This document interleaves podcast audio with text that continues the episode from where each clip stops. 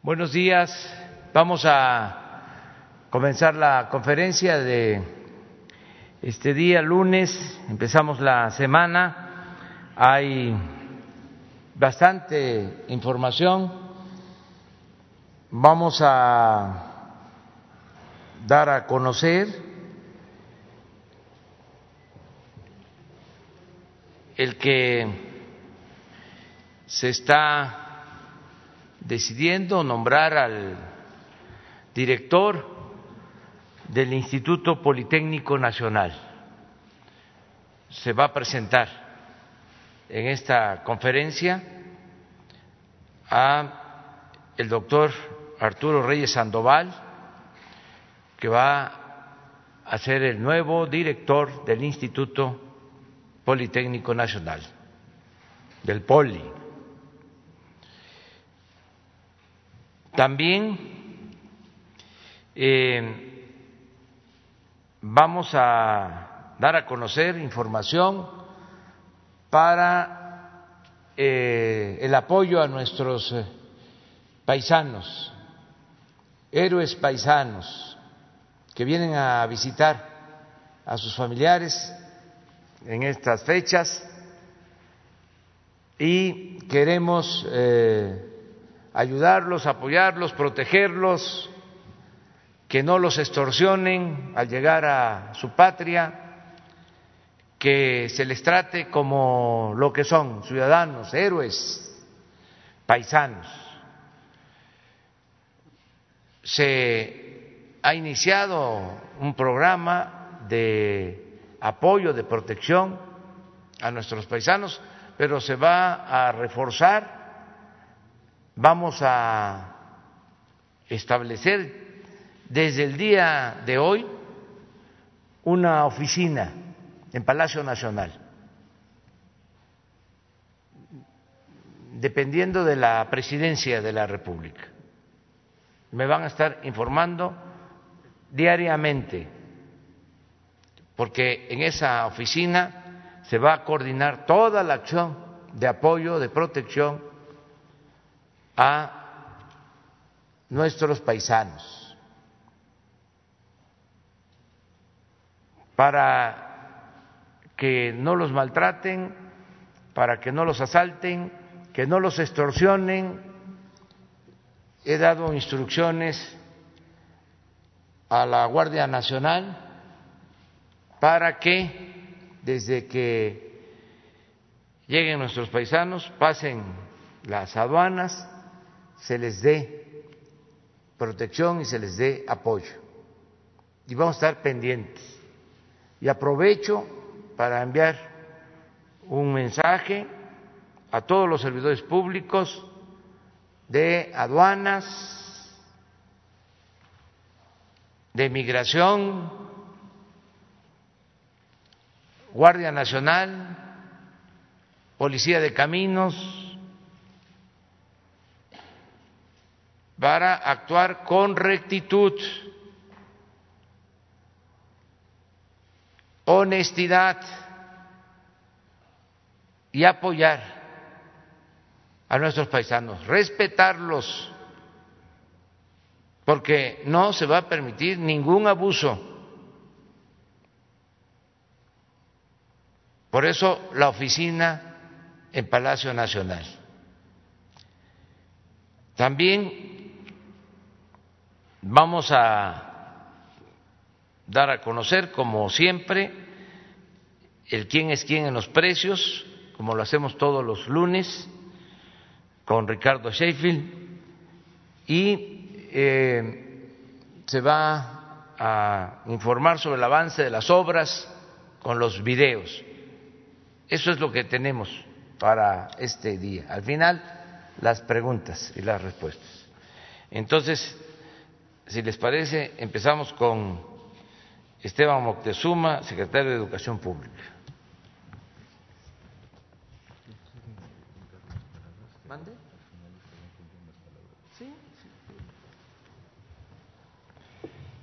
Señor presidente, muy buenos días, muy buenos días a todas y a todos. Eh, el señor presidente me ha instruido para que demos posesión al señor Arturo Reyes Sandoval como el nuevo director general del Instituto Politécnico Nacional y voy a leer brevemente eh, pues lo más destacado de su currículum. Él es catedrático de la Universidad de Oxford e investigador de tiempo completo en el Instituto Jenner, donde se está desarrollando la vacuna de COVID líder a nivel mundial. Realizó estudios de químico, bacteriólogo y parasitólogo en la Escuela Nacional de Ciencias Biológicas del Instituto Politécnico Nacional. También tiene una maestría en citopatología y doctorado en biomedicina molecular, ambos posgrados en el Instituto Politécnico Nacional, donde se graduó con mención honorífica. Realizó estancia predoctoral en el Instituto Wistar de la Universidad de Pensilvania en Filadelfia y una estancia postdoctoral en la Universidad de Oxford. Es miembro del Sistema Nacional de Investigadores, nivel 2, y participa activamente como miembro del Comité de Evaluadores del CONACIT. Tiene 78 artículos publicados en revistas internacionales prestigiosas como Blood Proceedings of the National Academy of Science a Natural Immunology y ha creado nuevas plataformas de vacunas, en particular los adenovirus, utilizándolos para prevenir infecciones por patógenos transmitidos por mosquitos, como los virus del Zika, chikungunya, dengue, mayara y los parásitos de malaria, Plasmodium vivax y Trypanosoma cruzi causantes de la enfermedad de Chagas. Sus investigaciones son apoyadas por fondos otorgados por el Wellcome Trust, Innovative UK, Newton Fund, el Colegio de Investigación Médica, OMRC, y el Departamento de Salud del Reino Unido, de los que tiene 15 diferentes apoyos aprobados por instituciones británicas, ocho patentes y registros sometidos y siete como inventor. Entre otras actividades académicas y administrativas, ha creado en el Departamento Nuffield de la Universidad de Oxford la iniciativa ND México para promover intercambio de estudiantes y académicos mexicanos en Oxford, de la Universidad Michoacana de San Nicolás de Hidalgo, la UAP, la Universidad Veracruzana, el Instituto Politécnico Nacional e instituciones como el Instituto eh, eh, Mexicano de Salud Seguridad Social y Secretaría de Salud. Ello lo ha convertido en el principal vínculo entre Oxford e instituciones de México. En el año 2011 la Universidad de Oxford le otorgó el reconocimiento de liderazgo en investigación Research Leadership Fellow. Esto es lo más destacado de, eh, de su currículum y le pediría que nos diera un breve mensaje.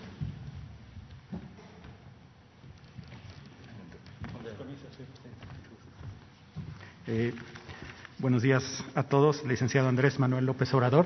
Eh, un gusto saludarlo. Licenciado Esteban Moctezuma, también un gusto saludarlo. Y distinguidos invitados y miembros de la prensa. Eh, primero que nada, quisiera expresar mi agradecimiento al licenciado Andrés Manuel López Obrador por la confianza que ha puesto en mí para dirigir una de las instituciones más nobles que existe en nuestro país. Eh, es para mí un honor hacerlo y más que eso es una responsabilidad muy grande, ya que es una institución muy querida en México, fundada en, en el sexenio y por el general Lázaro Cárdenas, quien era presidente de la República en 1936, y el próximo año cumple ya 85 años. Es una institución de gran magnitud que tiene aproximadamente 190 mil estudiantes. Para darles una idea, es diez veces más grande que la Universidad de Oxford en cuestión de matrícula estudiantil. Eh, para mí será un gusto regresar a mi alma mater, esta institución que a mí me dio educación gratuita y además becas, pero eh, no solo eso, sino educación a muchos miembros de mi familia, entre ellos primos, tíos, mis padres, Pedro y Blanca Estela, que son químicos bacteriólogos, también por la Escuela Nacional de Ciencias Biológicas. Y bueno, mi abuelo, que también fue profesor en la Escuela Superior de Ciencias Administrativas y quien escribió un par de libros sobre derecho fiscal. y sobre cuestiones internas del Politécnico. Eso por allá del siglo pasado, década de los 50 y 60.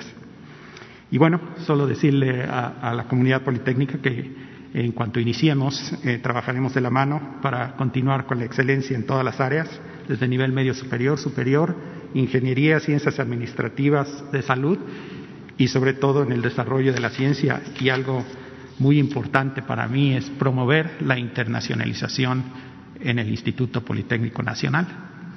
Eh, pero sí, por supuesto, manteniendo la mirada al interior de nuestro país para que el Instituto Politécnico Nacional siga siendo un motor en el país de equidad y de eh, eh, promover la igualdad en nuestra sociedad. creo firmemente que la educación es el instrumento más importante para tener igualdad y equidad en la sociedad. Y también continuaremos trabajando para que continúe siendo un motor que ponga la técnica al servicio de la patria. Finalmente, señor presidente, quisiera comentarle que vengo con toda la intención y, firmeza para trabajar con honestidad, esa honestidad que usted le está imprimiendo a su gobierno federal, eso lo vamos a imprimir eh, con, el, mismo sello en el Instituto Politécnico Nacional, tanto con la comunidad politécnica, con la gente cercana a mí y conmigo mismo. Eh, mi intención es servir al Politécnico y no servirse del Politécnico. Con esas ganas vamos a trabajar. Señor presidente, muchas gracias. Gracias, doctor. Bienvenido. Francisco. Sí. ¿Tú querías decir algo?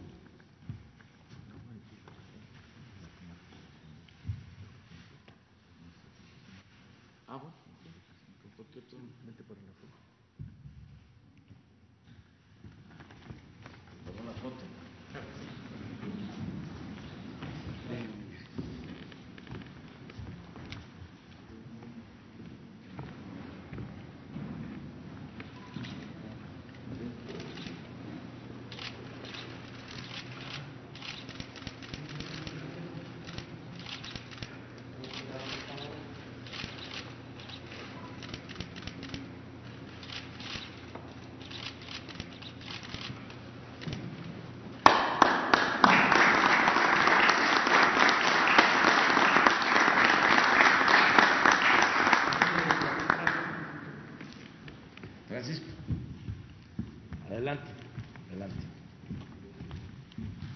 Muy buenos días.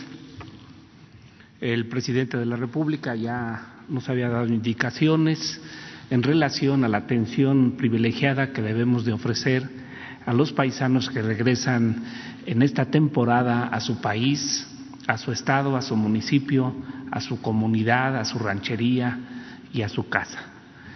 Ahorita lo ha reiterado, esto fue el marco de referencia, esas fueron las instrucciones, estaremos muy pendientes y adicionalmente eh, la supervisión que se hará a través del 911 de todas las acciones relativas a la atención de los migrantes que concurren a su país estarán este, eh, supervisándose desde la presidencia de la República a través del 911 que nos hará a favor de decirnos el amigo de Emiliano cómo va a operar y, este, y al final de esto les pasaremos a ustedes un, un video muy corto y también les estaremos distribuyendo un tríptico donde vienen las recomendaciones principales y fundamentales de las acciones de la bienvenida a los migrantes mexicanos que regresan a su país.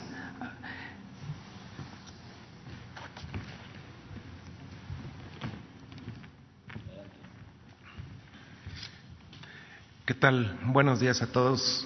Buenos días, presidente. Eh, lo que vamos a hacer y la instrucción que nos dio el presidente es tener una oficina en Palacio Nacional para dar seguimiento eh, y resolución a los problemas que tienen nuestros eh, connacionales al llegar a México. Entonces, ahorita explicaré brevemente cómo es que se está coordinando esta esta acción conjunta entre varias instituciones.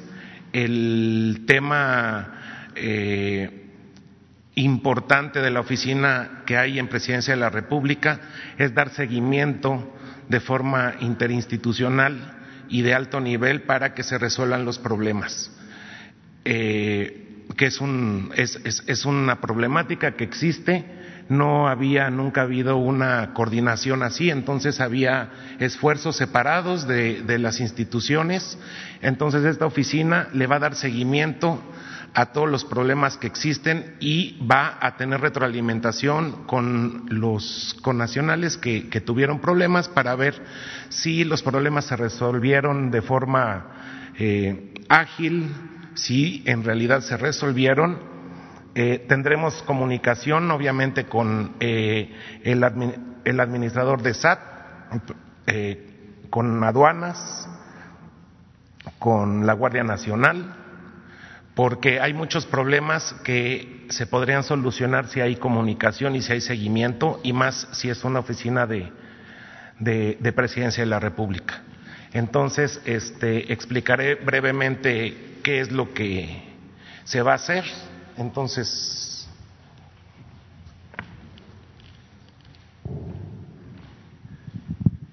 bueno, primero que nada, eh, la instrucción es eh, dar agradecimiento y una atención especial a nuestros seres paisanos. En Palacio Nacional habrá una oficina que es la que les comenté ahorita, que va a dar seguimiento puntual a todos los las necesidades, inclusive si es necesario, viajaremos a donde tenga que, que ser para poder resolver los problemas. La estrategia general es que se llame al número 911 esto está pensado eh, para los paisanos que están ya en nuestro territorio y es un número muy conocido por toda la población y será el número que reciba todas las, las este, denuncias, quejas o cualquier problemática que exista de nuestros hermanos paisanos. Siguiente. ¿Qué se va a hacer? Eh, existen 40 dependencias federales y locales que tienen que resolver como primera instancia la seguridad en el camino, las extorsiones, denuncias por abusos y malos tratos, vinculación directa con la Guardia Nacional en caso de que haya una emergencia, obviamente que la asistencia médica por COVID, el número 911 ha sido un número que ha reforzado y que ha apoyado y que ha dado seguimiento al tema de COVID de forma eficiente. Entonces pensamos que el 911 es un número que está muy familiarizado con la población y la población con, este número. Llegando eh, la llamada en el 911 se va a hacer un filtro dependiendo qué tipo de, de problema es. Si es una emergencia inmediata, actúan y si es un tema de migración, ya pasa al call center del Instituto Nacional de Migración, donde se le va dando eh, seguimiento al tema y obviamente que los temas que son difíciles o que nunca se resolvieron porque se necesita una presión adicional, eh, pues la oficina de presidencia dará esa, dará esa presión y dará el seguimiento general de cómo es que funciona este programa. También hay asistencia jurídica, obviamente que información eh, de trámites consulares, eh, migratorios y aduanales.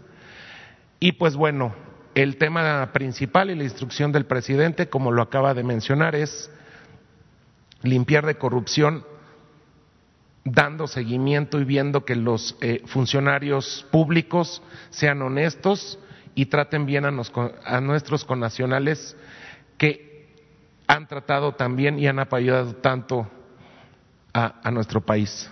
Siguiente, por favor.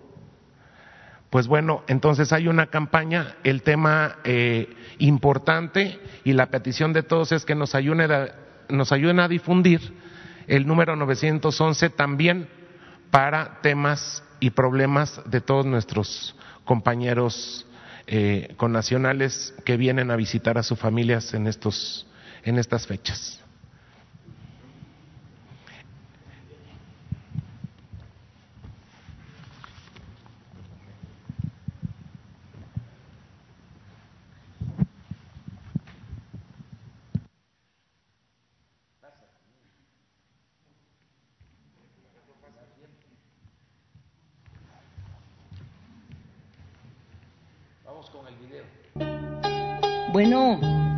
Bueno, ya te oigo, mijita. Hola, mamita, ¿cómo estás? ¿Cómo te has sentido? Bien, mija, gracias. Acá todos estamos bien. Con lo que me mandas, ya compré las medicinas y hasta nos alcanzó para arreglar la casa. El techo ya no es de lámina, mija. Muchas gracias. Ni la distancia, ni la pandemia han detenido las aportaciones que nuestros paisanos envían a sus seres queridos en México.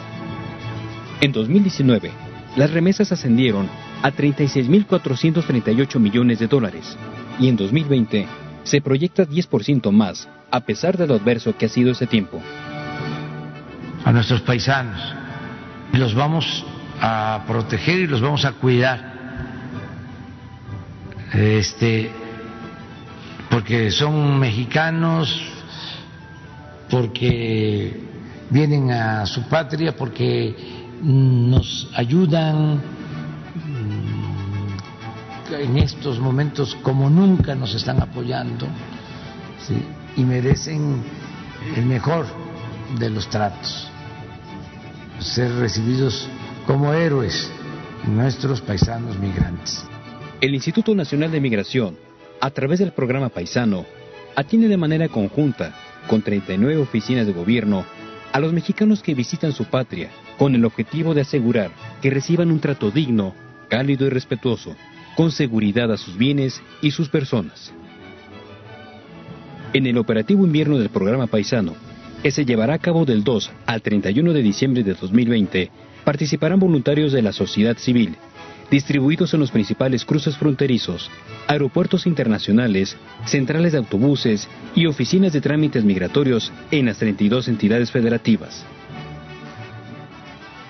El programa Paisano brinda cada año en promedio más de 4 millones de atenciones a conacionales, quienes han visitado México en periodos vacacionales, y se les ha dado información sobre sus derechos y obligaciones en territorio mexicano. Ante la contingencia por el COVID-19, en esta temporada se privilegian los servicios de información a distancia y los trámites vía Internet, con lo que se minimiza el riesgo de contagios sin dejar de atender a nuestros paisanos. Paisana, paisano, valoramos tu sacrificio, tu trabajo, tus logros, agradecemos tu generosidad y tu apoyo. Pero nuestra mayor riqueza es tu vida, tu salud, porque nosotros, tu familia, te amamos. Y siempre, siempre serás bienvenido a tu terruño, a tu casa grande, a tu pueblo, a tu barrio, a tu comunidad, a tu patria, a tu México que te reconoce, te agradece y te abraza. Gracias. Gracias. Gracias. Gracias. Gracias. Gracias. Jamoli.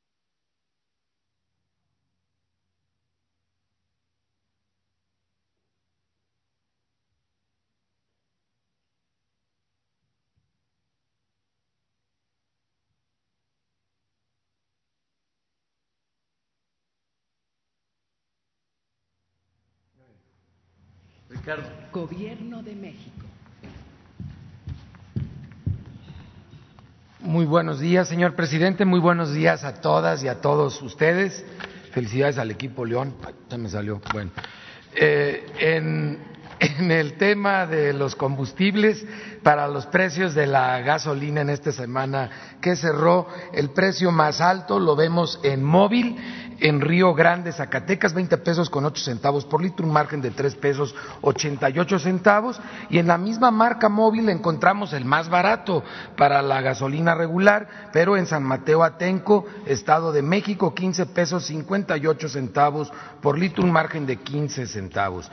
Para la gasolina premium, la Shell en Álvaro Obregón, en la Ciudad de México, la más cara, 21 pesos con 9 centavos por litro, un margen nada más, estos angelitos, de cuatro pesos con 40 centavos, mientras que franquicia Pemex en comparación en Medellín de Bravo, Veracruz, lo tiene al público a 15 pesos 99 centavos por litro con un margen de 16 centavos. Para el diésel, franquicia Pemex en Cerro Azul, Veracruz, 21 pesos con 9 centavos por litro, un margen de 3 pesos con 25 centavos. ¿Qué pasó a estos de franquicia Pemex en Cerro Azul?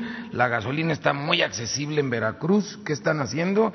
Y lo podemos comparar con K Petrom de Bahía de Banderas Nayarit, que lo tiene al público el diésel a 17.99 por litro con un margen de 21 centavos. Las tres marcas con los precios promedio más altos en la semana, Redco el primer lugar de Caro, Arco y Chevron. Y las más económicas, Total G500 y Orsan, la más económica en esta semana que pasó. Con corte al día 11 de diciembre, la mezcla mexicana de petróleo, 45 dólares con 50 centavos.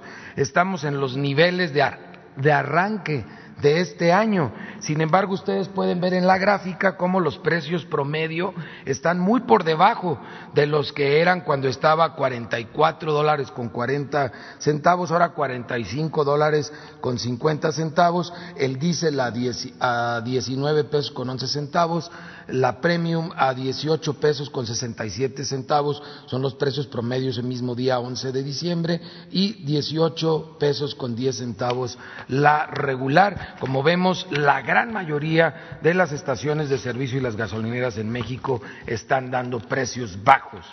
Las denuncias que se presentaron en la semana a través de la app de litro por litro, 273, las atendimos a través de 135 visitas o verificaciones, una gasolinera no se dejó verificar y en nueve encontramos irregularidades que no era litro por litro. Abastecedora Suzuka en Chalco, Estado de México, carretera Chalco-Santa María es de las que no se dejó verificar en esta semana. Ya la visitaremos con la Guardia Nacional y la Fiscalía General de la República como también en un operativo en la Miguel Hidalgo, aquí en la Ciudad de México, cerramos una gasolinera con ocho bombas, porque en las ocho bombas encontramos este alterador del pulsador, que es un aparatejo que solo sirve para robar a los consumidores, y en la que comentamos que cerramos en Morelia, ya intervino la Fiscalía General de la República, que hizo el levantamiento de estas tarjetas que fueron retiradas, estos rastrillos en la tarjeta madre de las bombas en Morelia, Michoacán. En la app litro por litro, la más económica para la regular, 1532 móvil en Metepec, Estado de México y 1599 Valero en Apaseo, el Alto Guanajuato. Comparado con las más caras, 21 pesos con 3 centavos franquicia Pemex en Talpa de Allende, Jalisco, son unos bárbaros estos, y 2049 de BP en Chilapa de Álvarez Guerrero. Para la gasolina Premium 1599 franquicia Pemex Medellín de Bravo, Veracruz y 1639 G500 en Morelia, Michoacán. La más cara 21.60 comparado en Álamos, Sonora de franquicia Pemex y 21 pesos con 9 centavos de Shell en Aguascalientes. Aguascalientes, esta gasolinera ya lleva meses dando carísimo. Y para el diésel, la más barata, 15.69, Platinum en Culiacán, Sinaloa, y 16.79 franquicia móvil en Morelia, Michoacán. Las más caras en comparación, franquicia Pemex 2158, eh, Pemex en Tausquilla, Maldonado, Guerrero y en Tonalá, Chiapas, 20 pesos con 75 centavos en Repsol. Seguimos monitoreando también los servicios sanitarios y quienes quieren el precio del gas LP tenemos de las ocho regiones en tanques estacionarios, en la región centro, eh, Azcapotzalco, aquí en la Ciudad de México, Servigas del Valle, lo tiene a 12 pesos 58 centavos por litro, un margen de 5 pesos 52 centavos, vean lo alto del margen comparándolo con un peso 88 centavos de margen en Doctor Mora, Guanajuato, Gas Providencia, un precio al público de 8 pesos con 50 centavos, se solidarizan con los consumidores y en cilindros de gas, Gas Express Nieto de México, en Azcapotzalco, aquí en la Ciudad de México, también lleva ya mucho tiempo dando muy caro, 22 pesos, 61 centavos por kilo, 11 pesos nada más de margen. Compárenlo con los 4 pesos de Sony Gas en Mihuatlán en Oaxaca 17 pesos con 42 centavos por kilo, estabilidad en los precios del gas LP. Y en verificación de gas realizamos 34 verificaciones, encontramos en general todo muy bien, se dejaron verificar las 32 y fueron pocas esta semana porque dedicamos nuestro tiempo a un operativo que encabezó la Secretaría de Marina, que agradecemos el gran esfuerzo que hace por México y aparte también participó la Comisión Reguladora de Energía, la CRE, la ASEA, la Fiscalía General de la República y fuimos a visitar carburadoras en Chalco y en Amecameca, Trinimén Gas, eh, Gas El Naranjo, José Moisés González y Marco Antonio Páez Velázquez. Y en estas cuatro, tres encontramos que no podían justificar dónde habían comprado el gas LP, una de ellas ni siquiera tenía permiso para extender gas LP y no cumplían con las normas de seguridad que verificó la CEA, por lo tanto, tres de las cuatro fueron cerradas definitivamente. Y vamos hablando de nuestras paisanas y nuestros paisanos migrantes, esas heroínas y héroes que entre otras cosas mantienen fuerte las remesas y con ello la economía de nuestro país.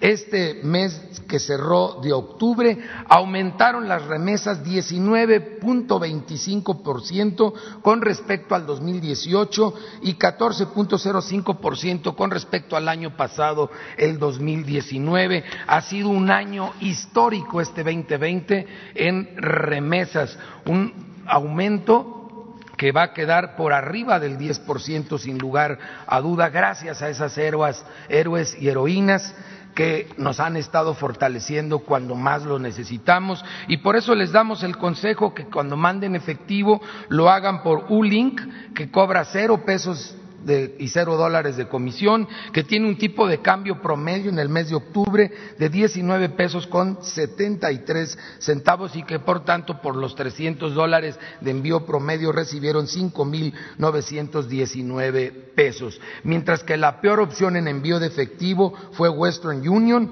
que nos cobraron a los paisanos 8 dólares de comisión con un tipo de cambio más bajo, 19 pesos con 22 centavos por dólar y que por los 300 dólares nos entregaron 5.611 pesos aquí en México. Si fue a depósito a, cuenta, Ulink sigue siendo la mejor opción también en ese mes, 5.919 pesos por los 300 dólares con un tipo cambiario igual que en efectivo de 19 pesos con 73 centavos y sin ninguna comisión, mientras que MoneyGram se volvió la peor opción con una comisión de nueve dólares con 99 centavos de dólar, 19.65 el tipo cambiario y en total nos mandaron por acá en depósito de cuenta por 300 dólares 5.697 pesos. Ya si nos fijamos en dónde es la pagadora, en dónde recibimos el dinero acá en México, Telecom, eh, tiene 1.743 sucursales y es el que cubre más municipios, 1.217 municipios en el país. Oxo es el que tiene la mayor cantidad de sucursales, 19.146 y el horario más amplio de 6 de la mañana a 10 de la noche. Banco del Bienestar tiene 2.284 sucursales en 874 municipios, pero son los municipios más alejados y que menos infraestructura financiera y de servicios tienen. Y también mencionar que Electra, Walmart y Caja Popular Mexicana siguen siendo las opciones que aparte dan un seguro contra robos. Muchas gracias, buen día. Vamos con los videos de obras. La Secretaría de la Defensa Nacional informa los avances en la construcción del Aeropuerto Internacional Felipe Ángeles al 14 de diciembre de 2020. En la terminal de pasajeros Continúa con la fabricación de rampas y escaleras de servicio, colocación de panel de aluminio en muros y colocación de instalaciones eléctricas y de aire acondicionado. En la pista norte y central, plataforma y rodajes, se realizan los trabajos de conformación de las últimas capas de terraplén, tendido de capa de base hidráulica y concreto de alta resistencia, así como el tendido de tubería para alojar instalaciones de redes y conducción del drenaje pluvial. En el eje troncal de circulación y obras complementarias, se continúa con la construcción de losas del viaducto elevado, la excavación y tendido de tuberías. En la vialidad y barda perimetral se efectúa la construcción de columnas tipo H y el montaje de dovelas para la conformación de la barda perimetral. En la interconexión vial, tramo caseta Turtepec, Santa Lucía, se continúa con la conformación del asiento árido para las líneas férreas, así como la conformación del terraplén a nivel subrasante. A la fecha, se han generado 59.816 empleos civiles. Faltan 462 días de construcción. Gobierno de México.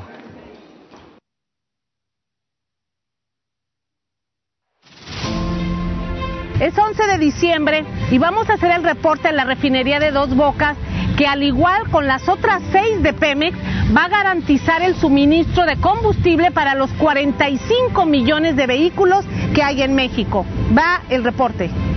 Avance en los trabajos de la construcción de la refinería de Dos Bocas. Concluyeron las cimentaciones profundas de las plantas de gasóleos. Con esto suman 14 plantas de proceso en las que se ha terminado esta etapa y pasa a la siguiente fase en trabajos de cimentación superficial. La fase 2 de construcción, que se lleva a cabo en distintos frentes de esta magna obra, avanza en las superestructuras de los tambores de coque y en las cimentaciones y estructuras de los diversos racks de tuberías. En el área administrativa, en el cuarto de control se trabaja en cimbra en losa de entrepiso y vaciado de concreto en muros perimetrales y columnas, así como en la instalación eléctrica, hidráulica y sanitaria. Respecto al paquete 5, área de almacenamiento, donde se construyen 90 tanques verticales y esféricos. Se reporta que en tanques verticales se trabaja 13 en excavación, 7 en obra mecánica, 19 en proceso de relleno interior de anillo, 17 en armado de acero y colocación de cimbra, y 7 en formación de capa de reparto. En tanques esféricos se trabaja 3 en excavación, 4 en cimbra y acero de cimentación, 9 en descabece de pilas, 9 en colado de plantillas y 2 en proceso de relleno de la base. Se concluyó la construcción de vialidades en los dos predios donde estarán las plantas de proceso y el área de almacenamiento de la nueva refinería con un total de 39.62 kilómetros de caminos, lo que representa el 90% de lo programado en el proyecto. En forma paralela, se inició la presentación de ingeniería en territorio del sistema contra incendio, de acuerdo a los estándares internacionales que se exigen en una obra de esta magnitud.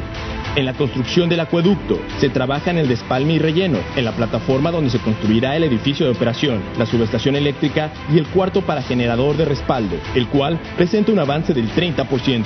En el gasoducto actualmente se trabaja en el sondeo de líneas existentes del derecho de vía número 9 como parte de actividades preliminares. En trabajos de integración, continúa la construcción de la obra vial correspondiente a los carriles de aceleración y desaceleración. En materia de sustentabilidad, continúa el desarrollo de plantas de ornato y forestales en el vivero, mismas que ya se encuentran en proceso de traslado a las áreas verdes de la refinería.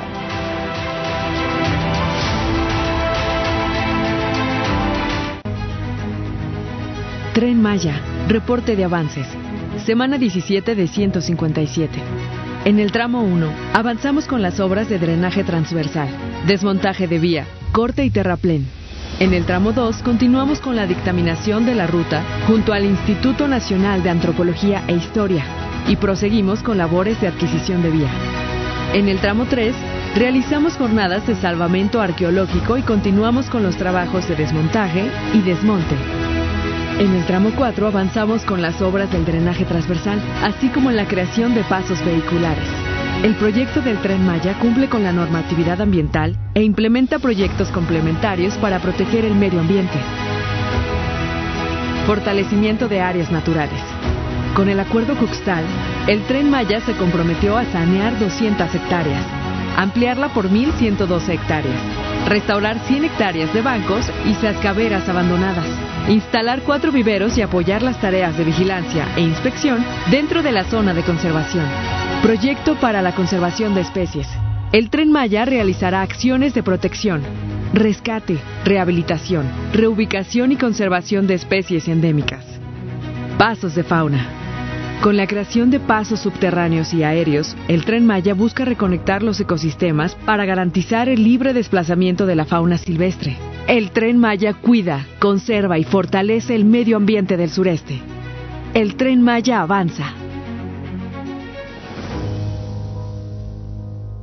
Gobierno de México. Construcción del tren interurbano México-Toluca. Reporte semanal.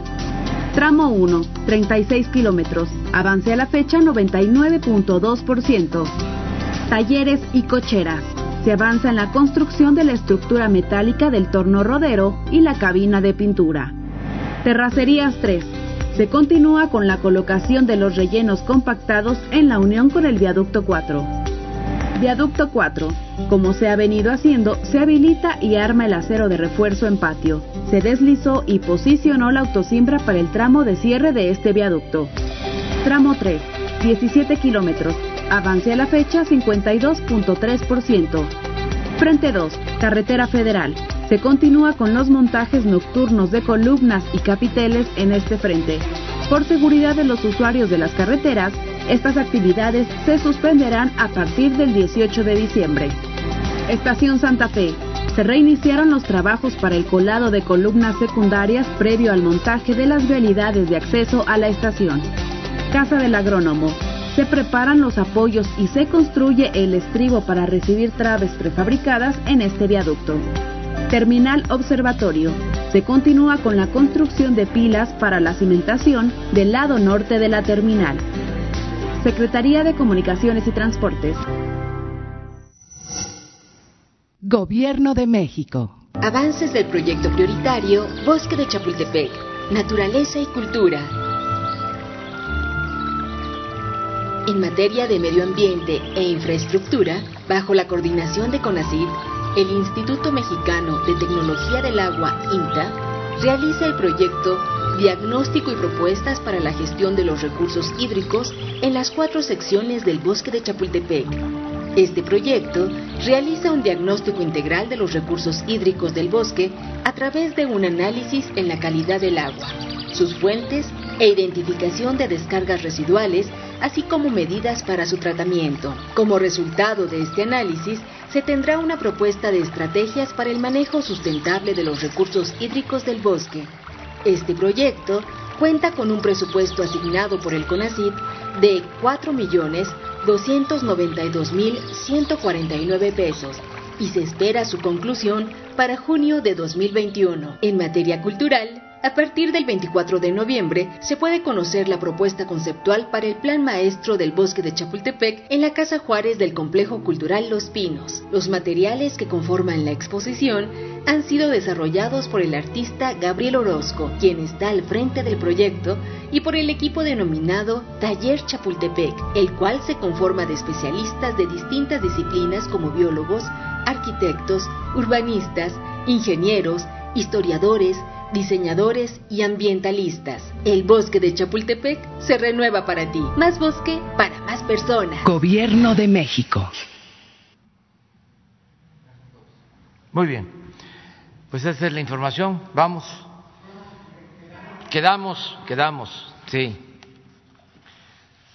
¿No tiene los nombres? Yo me acuerdo de... Y tú. Los dos. Y luego tú, tres, y luego tú, cuatro. Vamos ahí. Adelante. Y luego de este lado. Presidente, buenos días. Me llamo el de México News y sin censura. El, pues si primero le planteo lo de la semana pasada pendiente y después pregunta sobre el tema. Eh, la semana pasada eh, nos hizo llegar la esposa de Israel Vallarta un audio que está dirigido a usted. En este audio, presidente, eh, Israel Vallarta habla que está siendo actualmente torturado por el director del penal, el número 17 que está en Michoacán. Él no es el único, hay incluso varios eh, reclusos que están en la misma situación.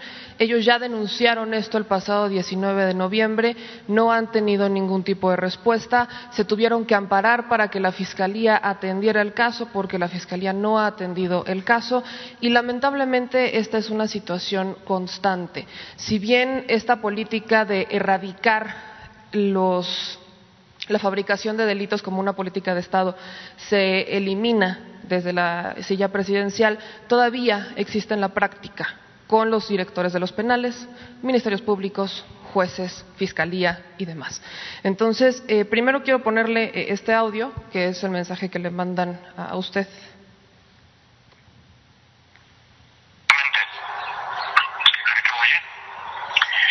Con respeto a todos los presentes, soy Israel Vallarta Cisneros. Luego de 15 años que no se puede acelerar demasiado dolente y lejana que la justicia ha estado para mi familia y para mí. Años que se sobrecargan porque detrás de las alambradas y los barrotes las sombras se agrandan. Cansado y fastidiado además por un régimen penitenciario insano, degradante, abusivo, involucionador que hoy aún tiene apólogos dentro del Estado federal y en las prisiones del Estado, donde prima el encierro prolongado y la restricción de derechos humanos básicos que incluso hoy deberán escuchar y ver su conferencia, señor presidente. Porque hay funcionarios que las personas privadas de la libertad no tenemos derechos, como seguir conservando un pequeño televisor con radio en nuestras celdas, tampoco poder elegir lo que deseamos ver e informarnos, así como nuestro reloj de pulso. Como Tomás Sotil, que desde luego, hace de estos 15 años, preso por un montaje, que día con día siga viviendo una película de terror interminable, siendo objeto de caprichos de funcionarios corruptos que deciden cuándo debo de consumir mis alimentos a solo un metro de distancia de la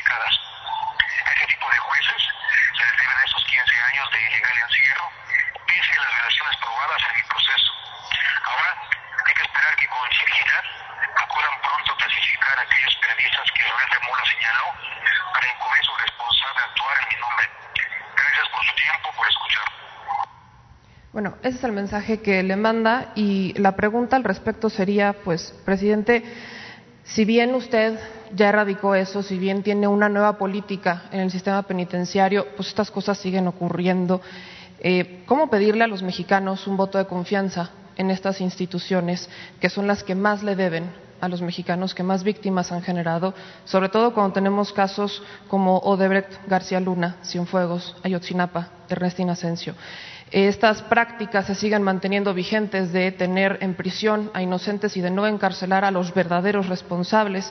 ¿Qué pueden esperar los familiares de Israel Vallarta, de Pablo Solórzano, del caso Martí, que fue sentenciado a más de 400 años de prisión?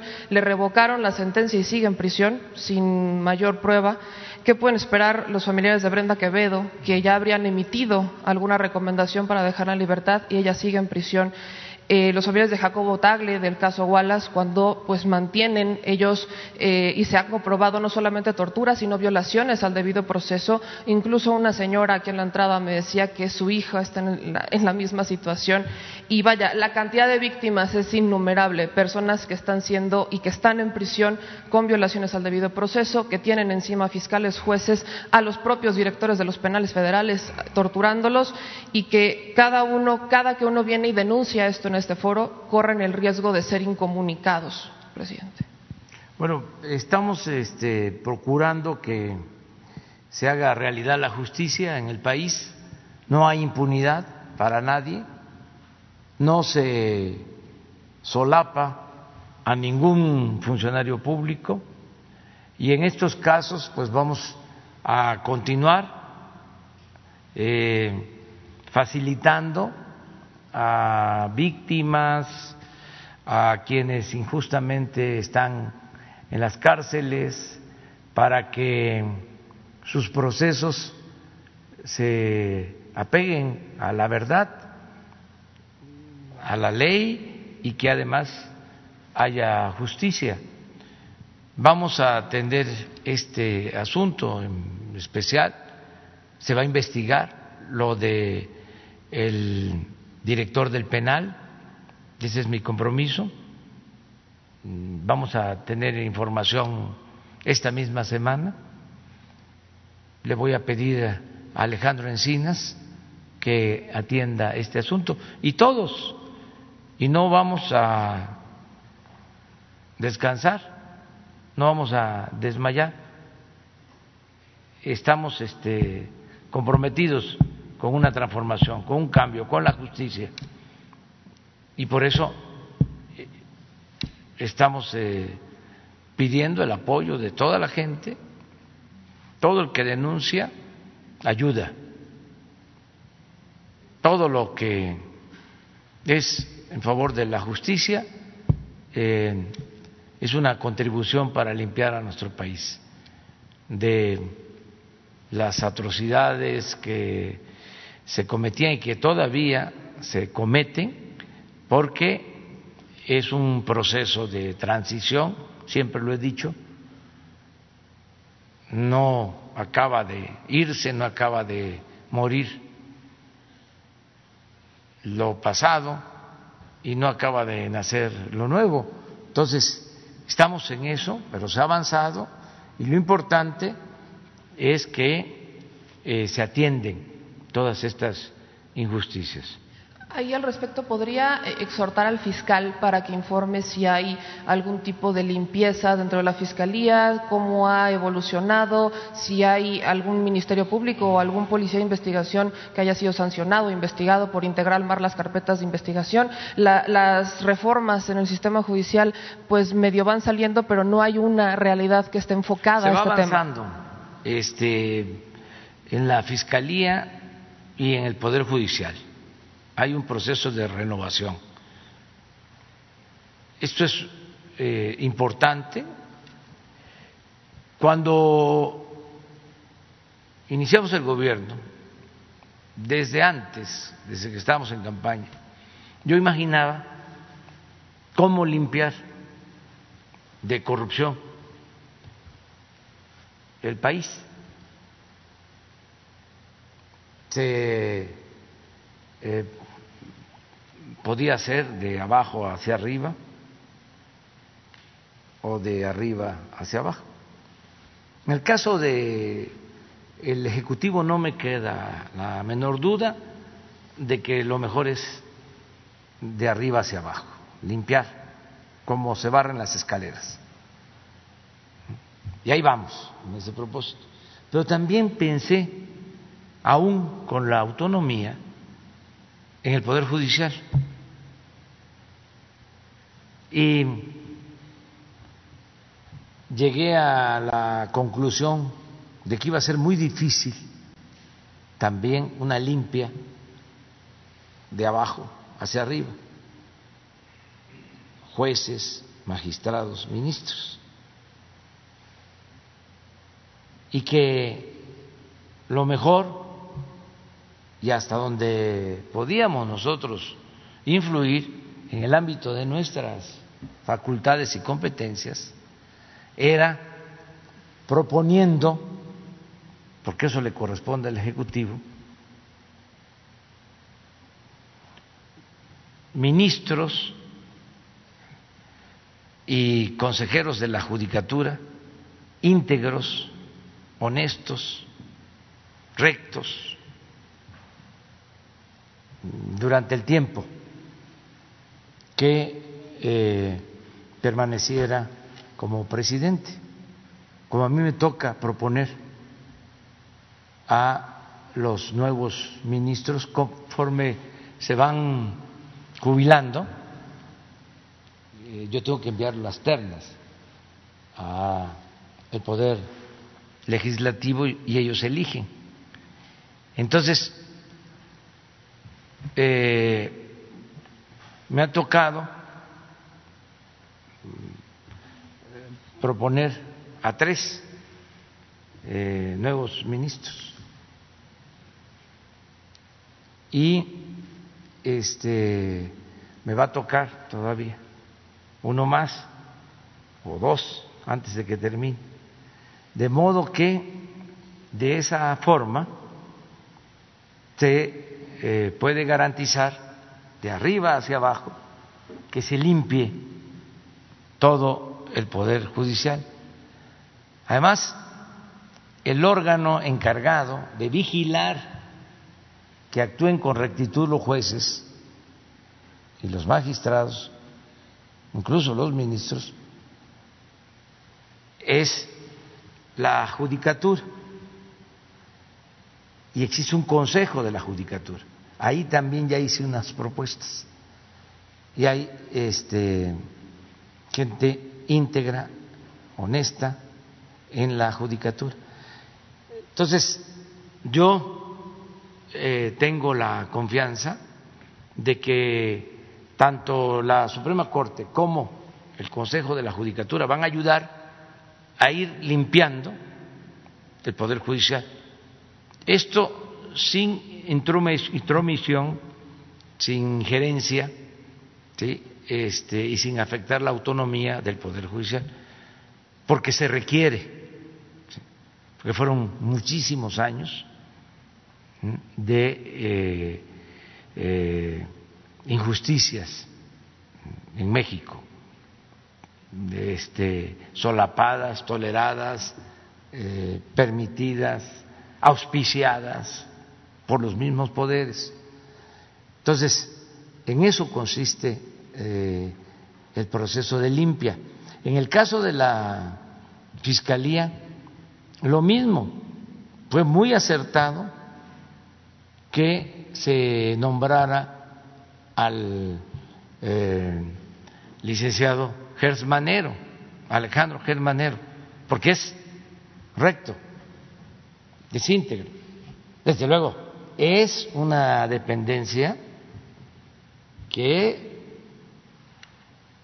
necesita una limpia pero a fondo. La ventaja es, volvemos a lo mismo, que arriba, la cabeza, ¿sí? el responsable es un hombre íntegro. No se puede más que eso, pero es mucho, ¿eh? que el presidente de la Corte, que el fiscal general, sean gentes honestas, rectas. Eso es un avance importante, porque antes incluso presidentes de la Corte eran los principales violadores de la ley retorcían las leyes por consigna. No estoy hablando al tanteo, me consta, lo padecí. Y los antiguos procuradores, lo mismo. Entonces, claro, va a llevar tiempo. Yo recuerdo que un día era yo jefe de gobierno y salí al balcón en la mañana y vi una marcha. Me llamó la atención porque era una marcha de gente bien vestida. Alcancé a ver eh, que eran muy buenos trajes y muchas alhajas.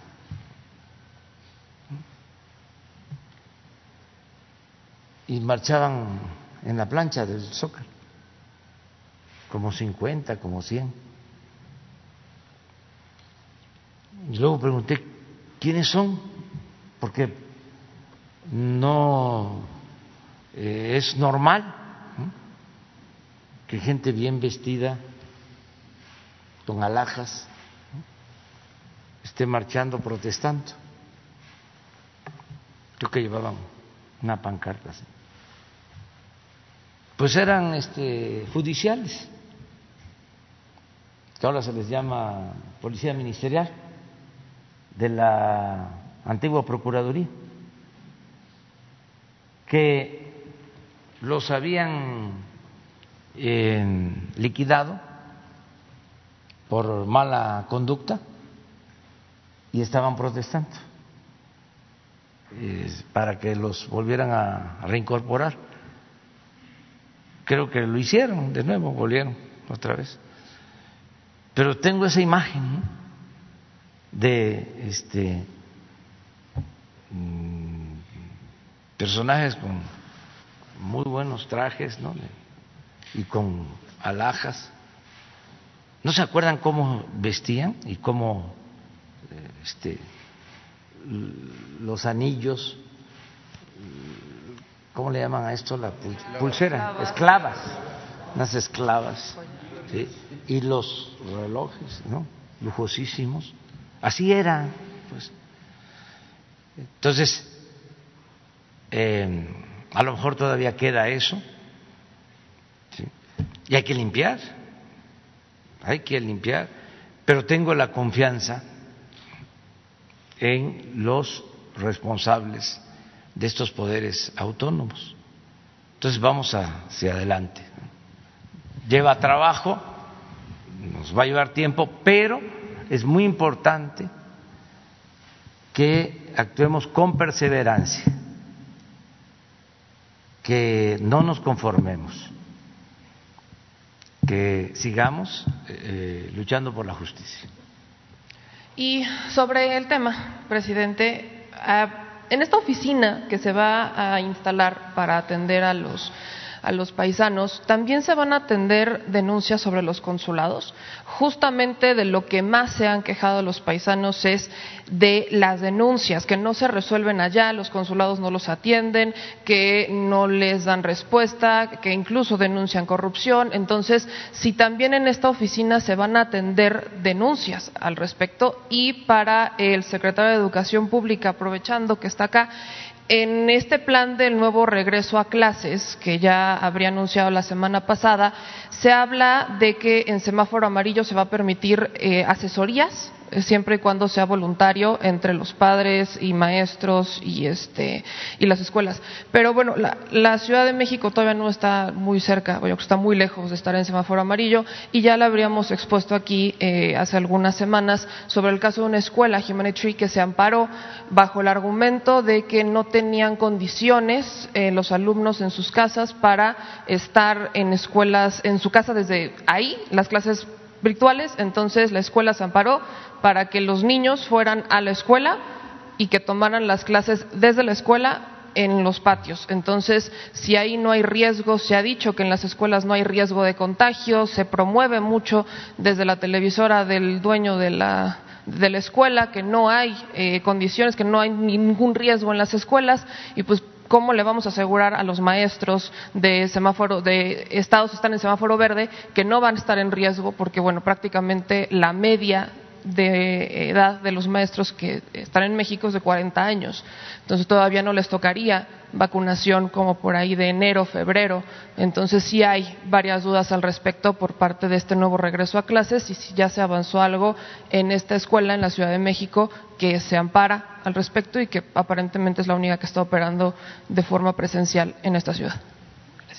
Bueno, este se atiende a todos en lo general eh, hay la Oficina de Atención Ciudadana, aquí está Leti Ramírez, que está, está todos los días, eh, se atiende a toda la gente este, que presenta quejas, desde luego a los paisanos, migrantes. Ahora es por esta temporada que se abre la oficina, que va a depender de la presidencia y eh, se van a recibir todas las quejas, todo el tiempo, las quejas.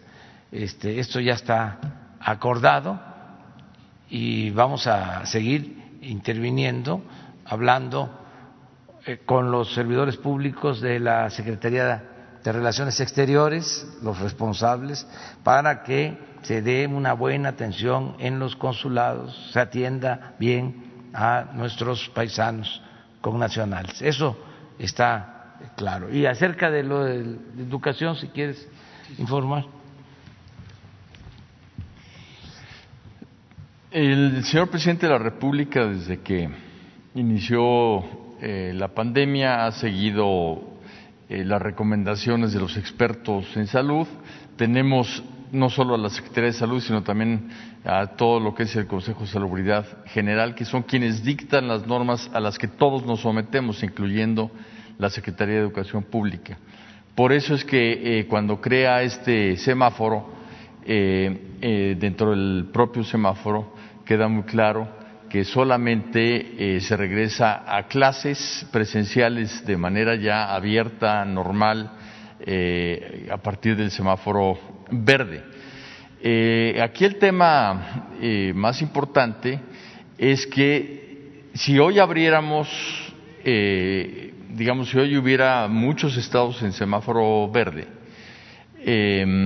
más o menos la mitad de la población, mandaría a sus hijos a la escuela, pero la otra mitad de la población no los mandaría por decisión propia. En este sentido, hay, eh, digamos que, apreciaciones bastante diferenciadas en las familias sobre lo que es seguro para sus hijas e hijos, y también de maestros eh, al respecto.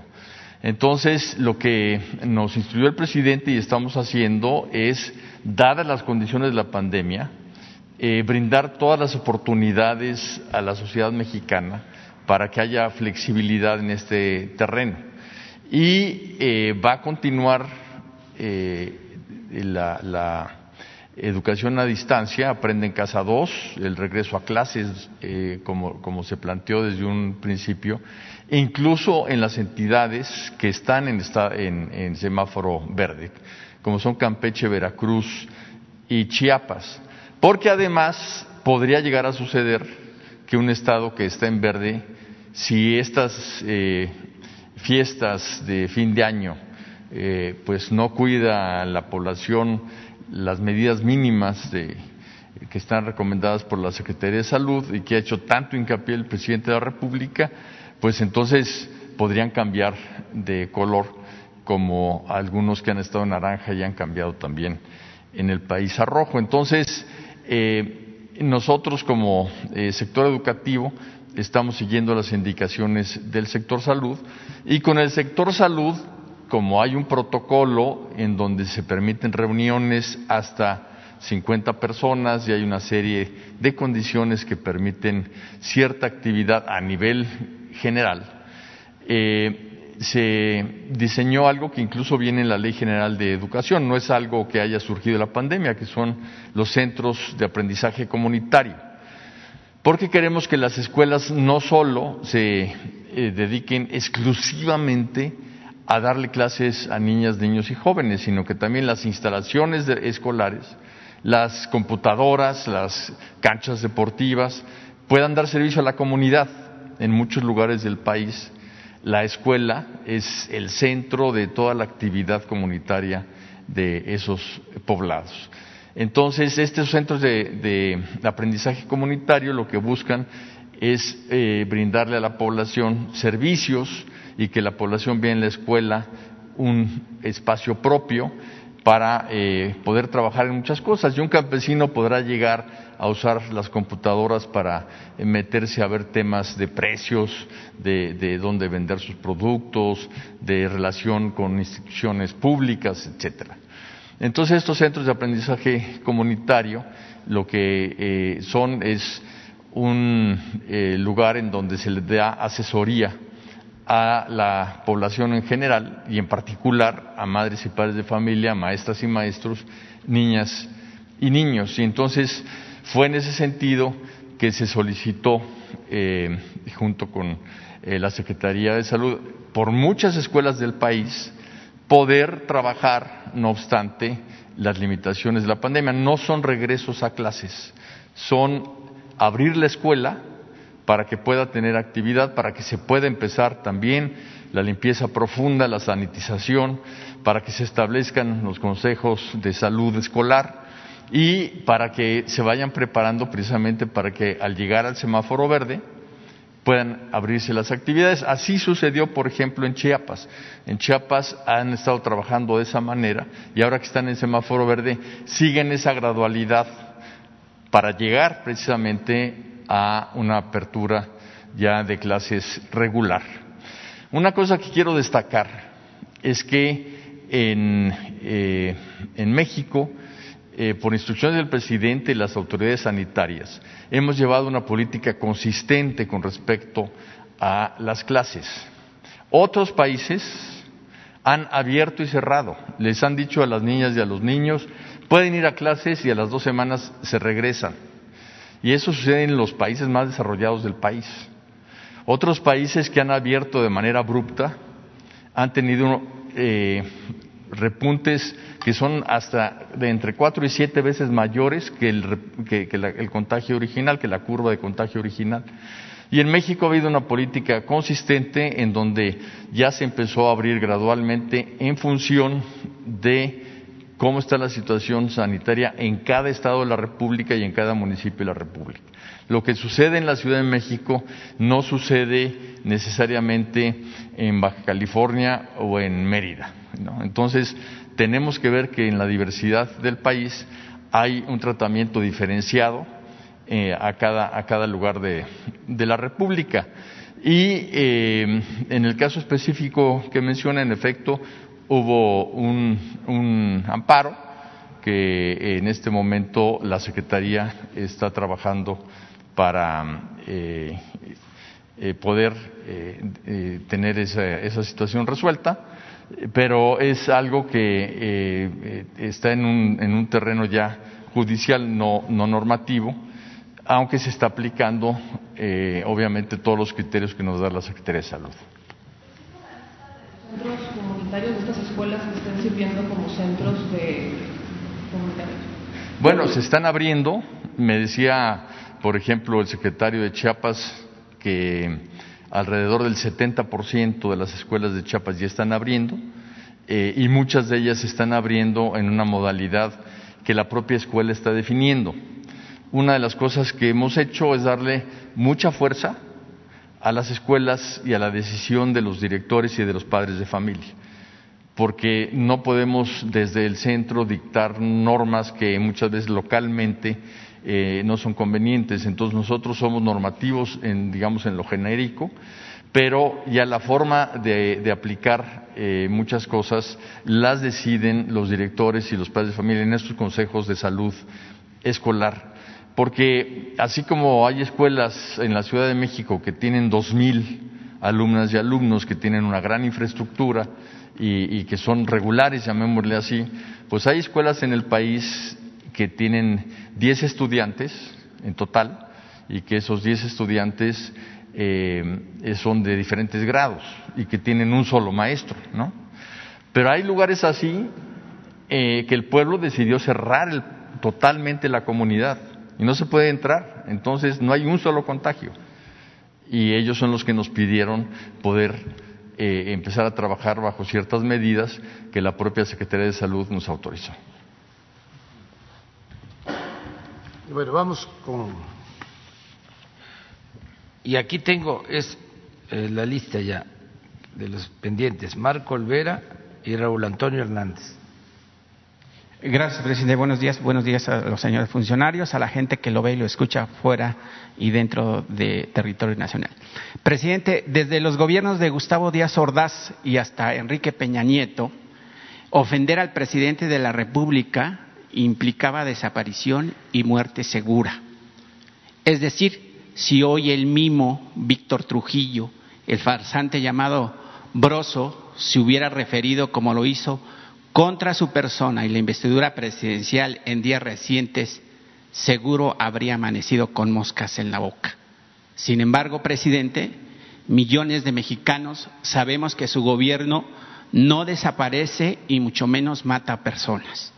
Por ello, millones de migrantes mexicanos en Estados Unidos me dicen que aquí como vocero de ellos en las mañaneras, que su gobierno no se repliegue, presidente, que siga combatiendo la corrupción porque cuenta con el apoyo de ellos y también seguirán enviando millones de dólares en remesas para apoyar a sus familias y que de ser necesario regresarían a México para defender al país y así nunca, nunca más volvamos a tener la bota en el pescuezo como vulgarmente se dice. Porque quienes siguen añorando la época del porfiriato o lo que es peor, la ya decadente época del neoliberalismo. Y también me dicen los migrantes ahora mismo, a través del grupo de comunicación que mantenemos, que además del 911, que su gobierno pudiera tener o, aplicar un call center exclusivo para ellos y los temas que los agobian cuando regresen a la tierra que los vio nacer, porque el 911 es multifuncional, presidente. Y ahora sí vamos a entrar en materia con respecto a las tres preguntas.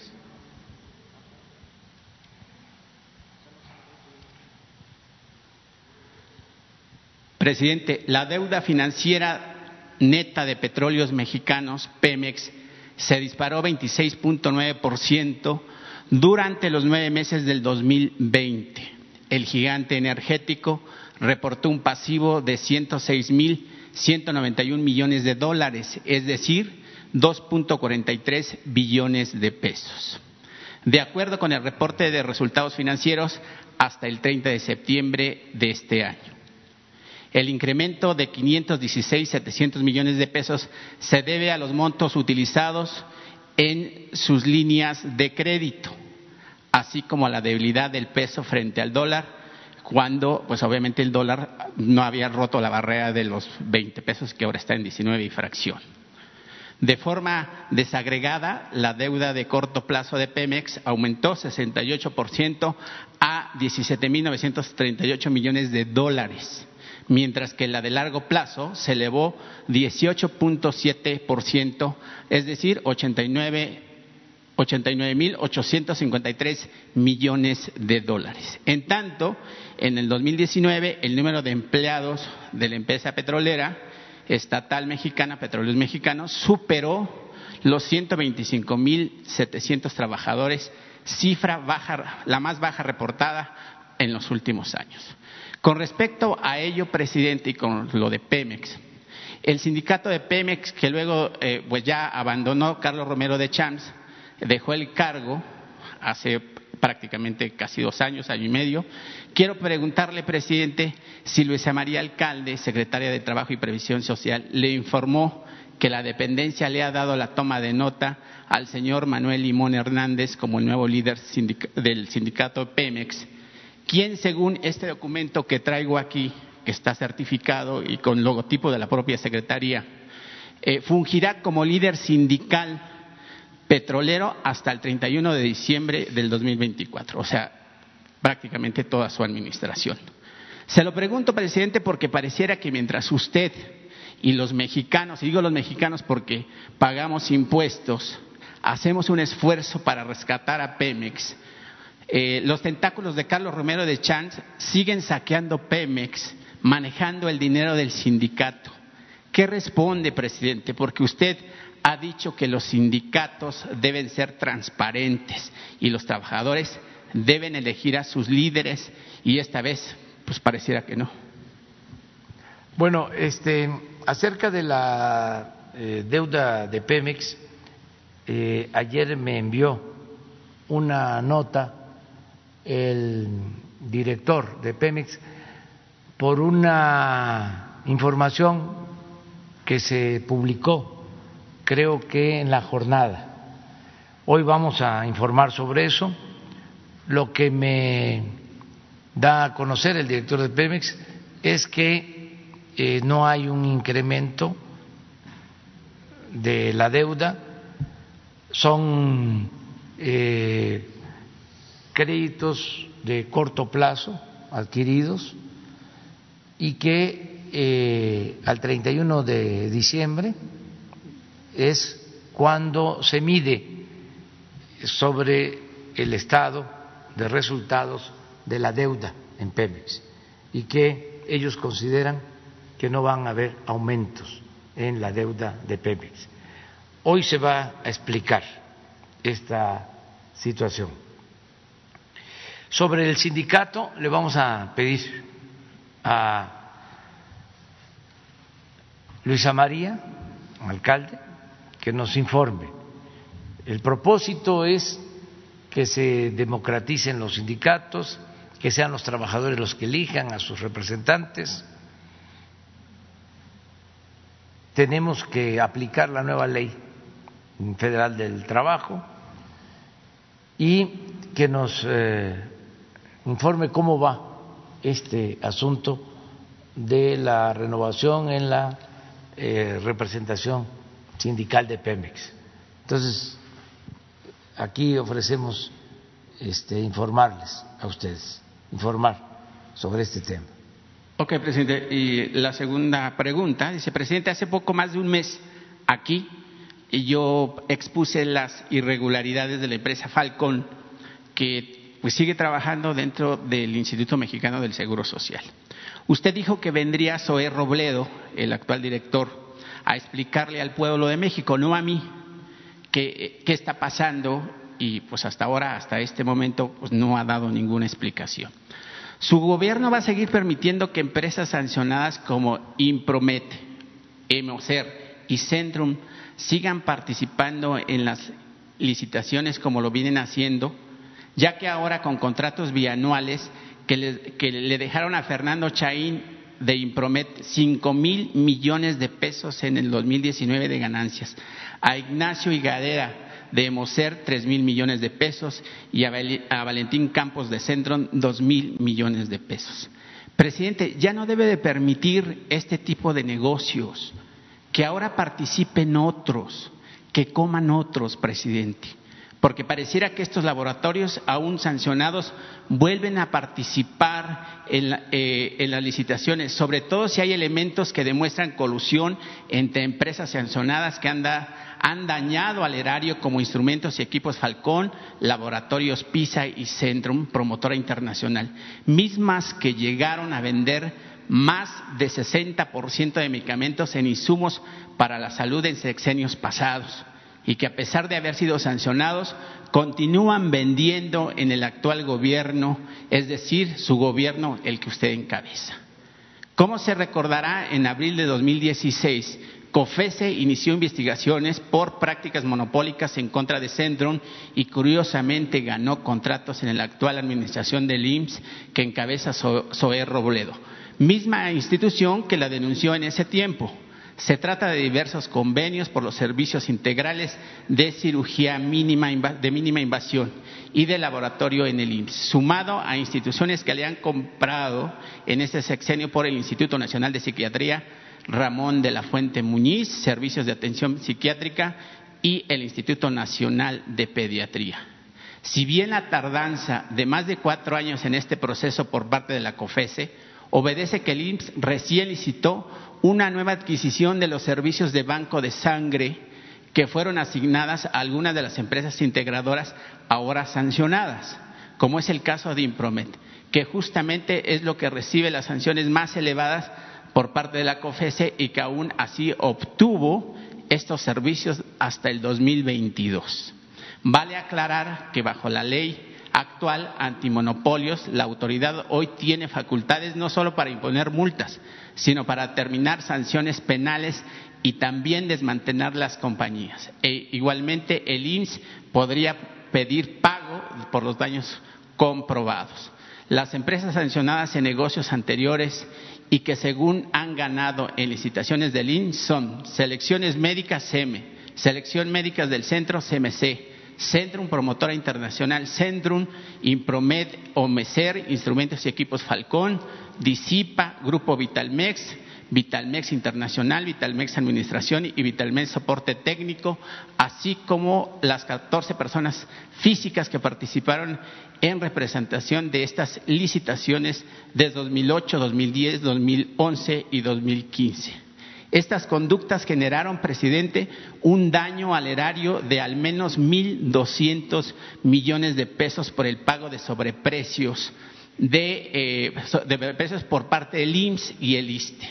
A las empresas sancionadas, en algunos casos, el sobreprecio fue de hasta 58.8% que se pagaron a lo largo de 10 años.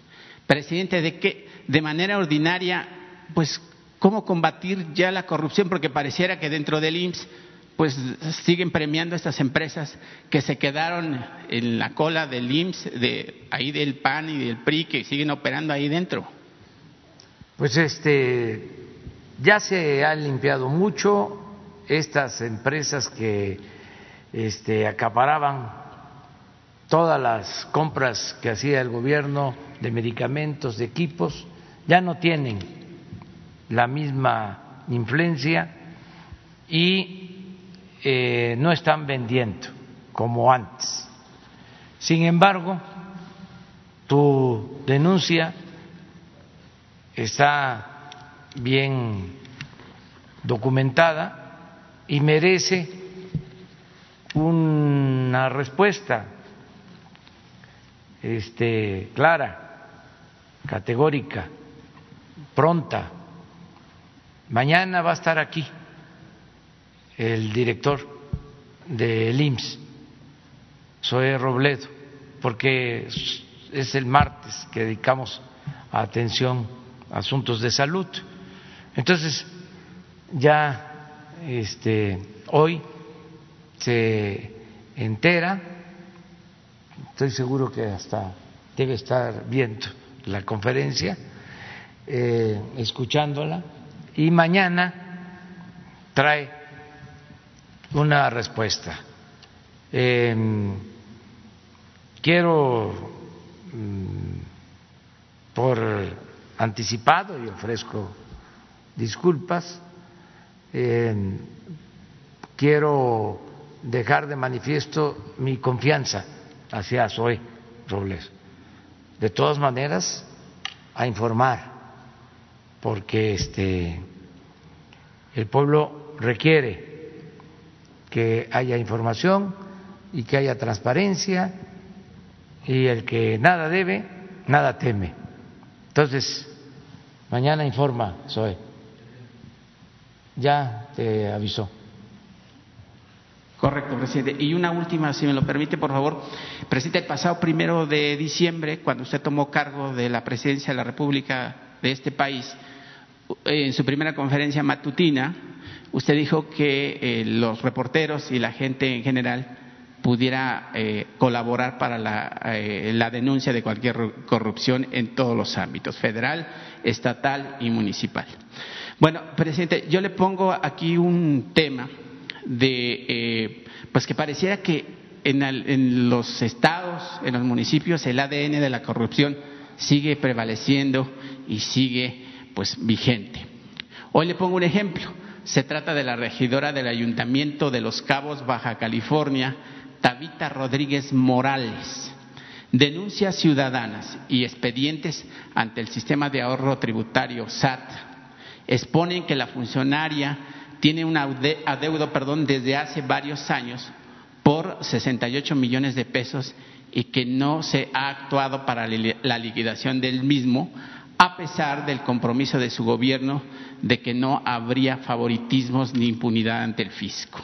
Asimismo, hay denuncias de un presunto enriquecimiento ilícito al contar con un patrimonio que no corresponde con sus ingresos y no se ha visto la actuación de la unidad de inteligencia financiera que cabeza el, doctor Santiago Nieto. ¿Qué opinión tiene de estos casos, presidente? ¿No son más una muestra de que en el, en el nivel municipal persiste la corrupción? Funcionarios que utilizan los cargos para extorsionar a ciudadanos y empresarios y que realizan obras sin respetar la ley y se enriquecen a costa de sus cargos públicos? Bueno, ya tratamos este asunto de cómo para limpiar de corrupción al gobierno, pues hay que hacerlo de arriba hacia abajo. Así se está procediendo y también en estados, eh, gobernadores están actuando con apego a la ley y también con honestidad y gobiernos municipales. Estuve el fin de semana en, en Oaxaca Es un ejemplo lo que hacen las autoridades de los municipios de usos y costumbres.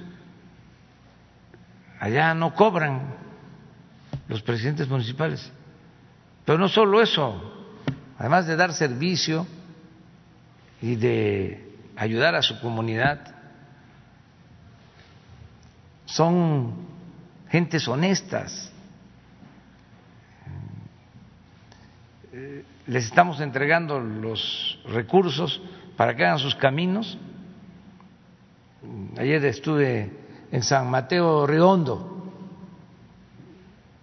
y se les entregaron 17 millones para hacer un poco más de cuatro kilómetros de camino de concreto. Para empezar, cuatro millones por kilómetro de concreto con eh, buenas obras de drenaje, de cunetas y obras de arte. Ahí lo dejo de tarea a los técnicos, a los ingenieros civiles, a los dueños de empresas. Cuatro millones por kilómetro. Bien hecho el camino, de concreto. Y en San Mateo, Rondo, le sobraron 500 mil pesos, que los van a usar para hacer este, arreglos en el pueblo, eh, un andador y un arco, la entrada del el camino que va de Oaxaca a Huatulco, a la altura de San José del Pacífico. Le sobró. Y es un comité de obra este, que elige la Asamblea para hacer el camino. Entonces, hay muchas autoridades íntegras, honestas, desde luego hay quienes este, son unos ambiciosos, vulgares, corruptos, pero la gente eh, tiene que ir ayudando, porque antes se celebraba, se le aplaudía al corrupto, más si era delincuente de cuello blanco, machuchón, no perdían ni siquiera su respetabilidad. Siempre decía yo en campaña de que se llegó al extremo de que en algunos casos se le decía a los hijos estudia para que cuando seas grande seas como don fulano, un reverendo ladrón. Eran los ejemplos. Entonces, gobernar México es moralizar, acabar con la corrupción. Entonces, todos estos casos este, se tienen que denunciar y la autoridad que corresponde tiene que actuar y se va a ir avanzando. Tenemos la ventaja de que nuestro pueblo es honesto. La mayor riqueza de México es la honestidad de su pueblo.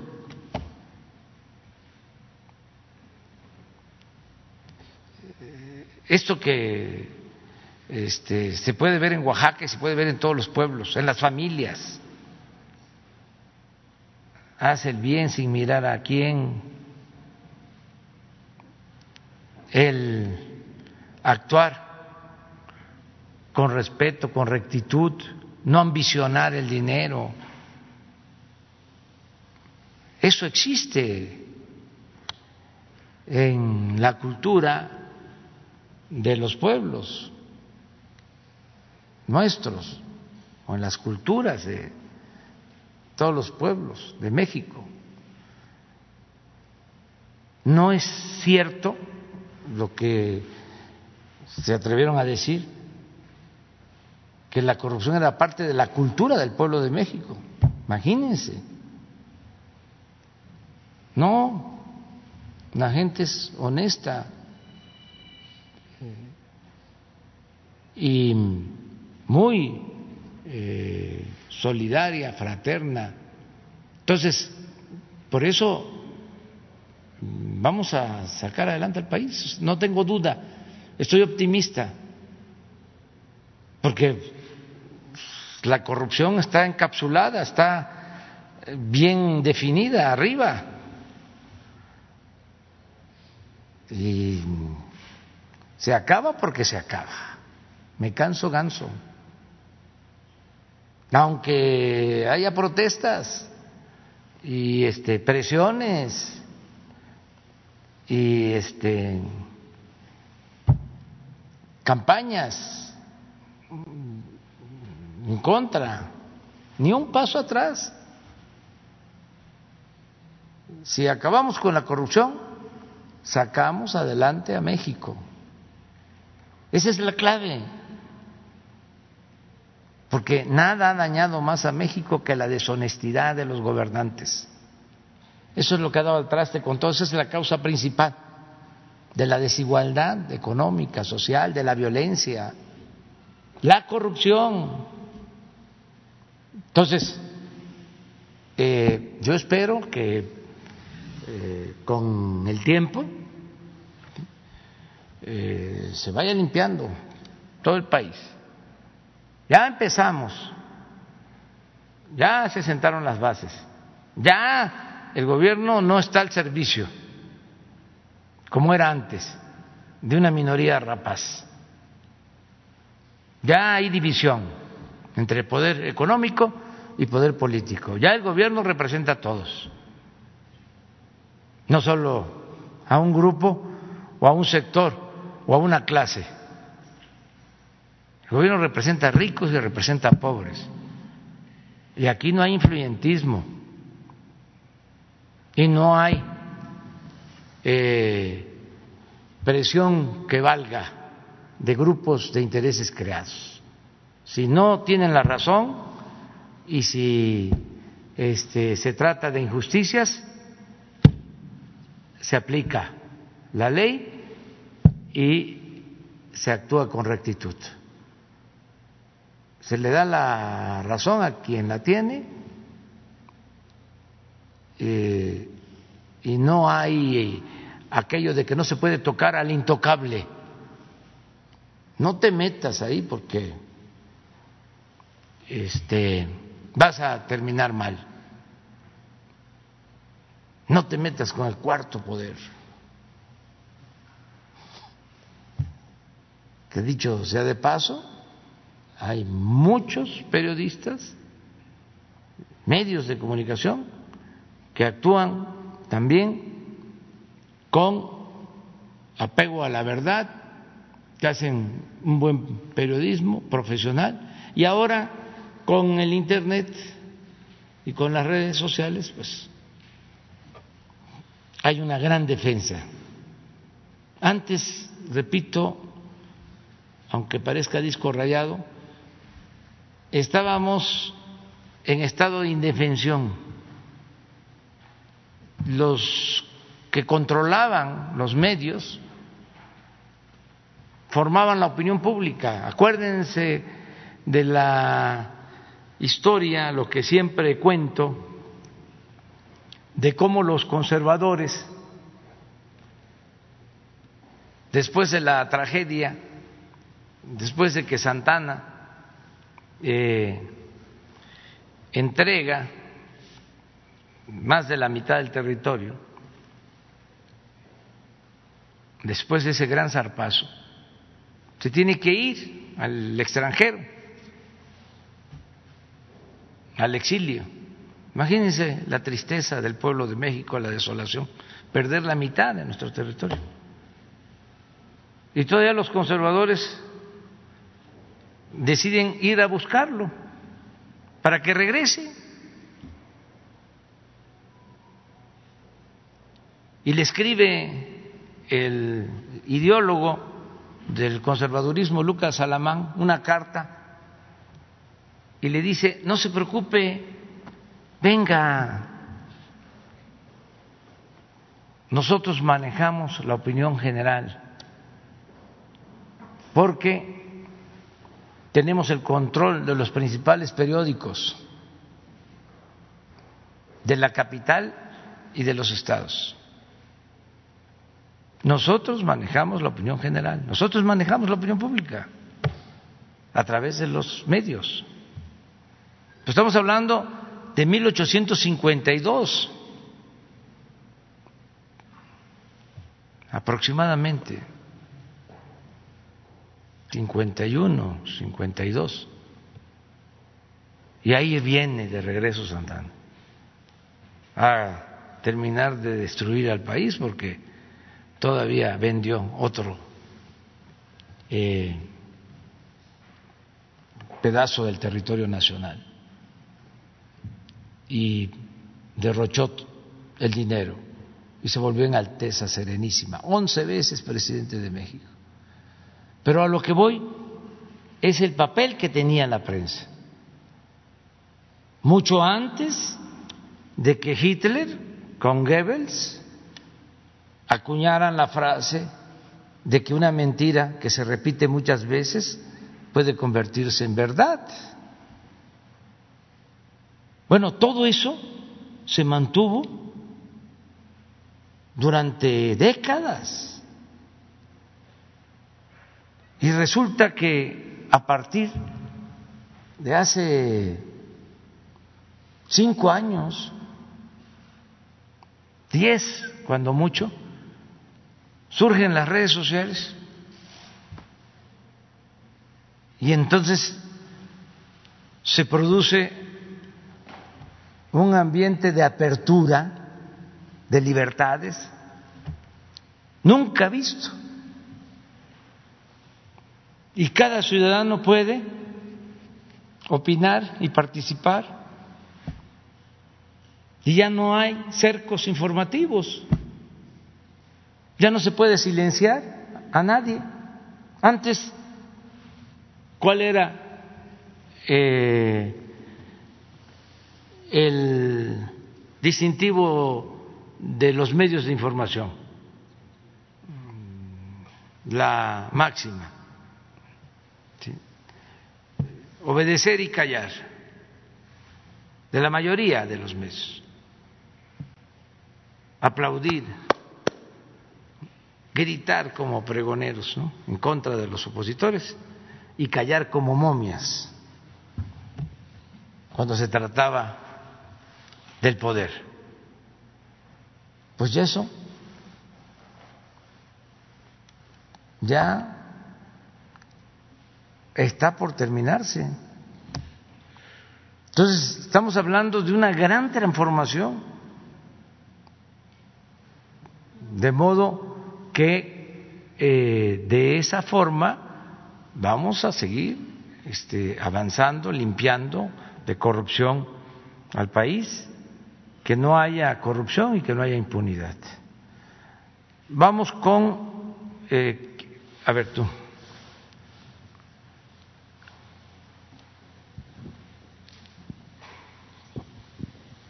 Buenos días, Fernanda Mendoza de Glucos Atómica y El Soberano, la voz del pueblo.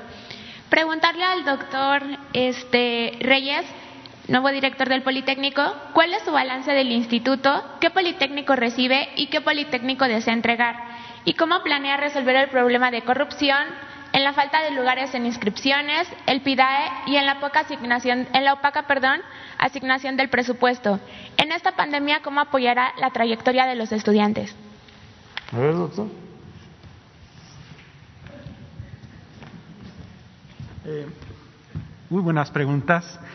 Eh, como todas las instituciones eh, que tienen muchos años de existir, y en esto el Politécnico no es la excepción, hay momentos buenos, muy buenos, excelentes, y hay momentos en los que a veces no, no va bien. ¿no? yo voy a estar reuniéndome con las autoridades del Politécnico, con este directivos eh, y vamos a comenzar a hacer un análisis muy a fondo para tener una para tener unas bases fuertes para poder decirles a ustedes cómo se recibe el Politécnico, porque como ustedes se imaginarán, pues todos esos eh, eh, números y datos se manejan eh, muy internamente. Entonces, lo que yo conozco, pues lo conozco a través de la prensa, a través de ustedes, ¿sí? y como acaba de decir el señor presidente, pues desde arriba vamos a ir eliminando estas partes negativas que pudiera haber eh, y fortaleciendo pues el, el, ingreso de, estudiantes.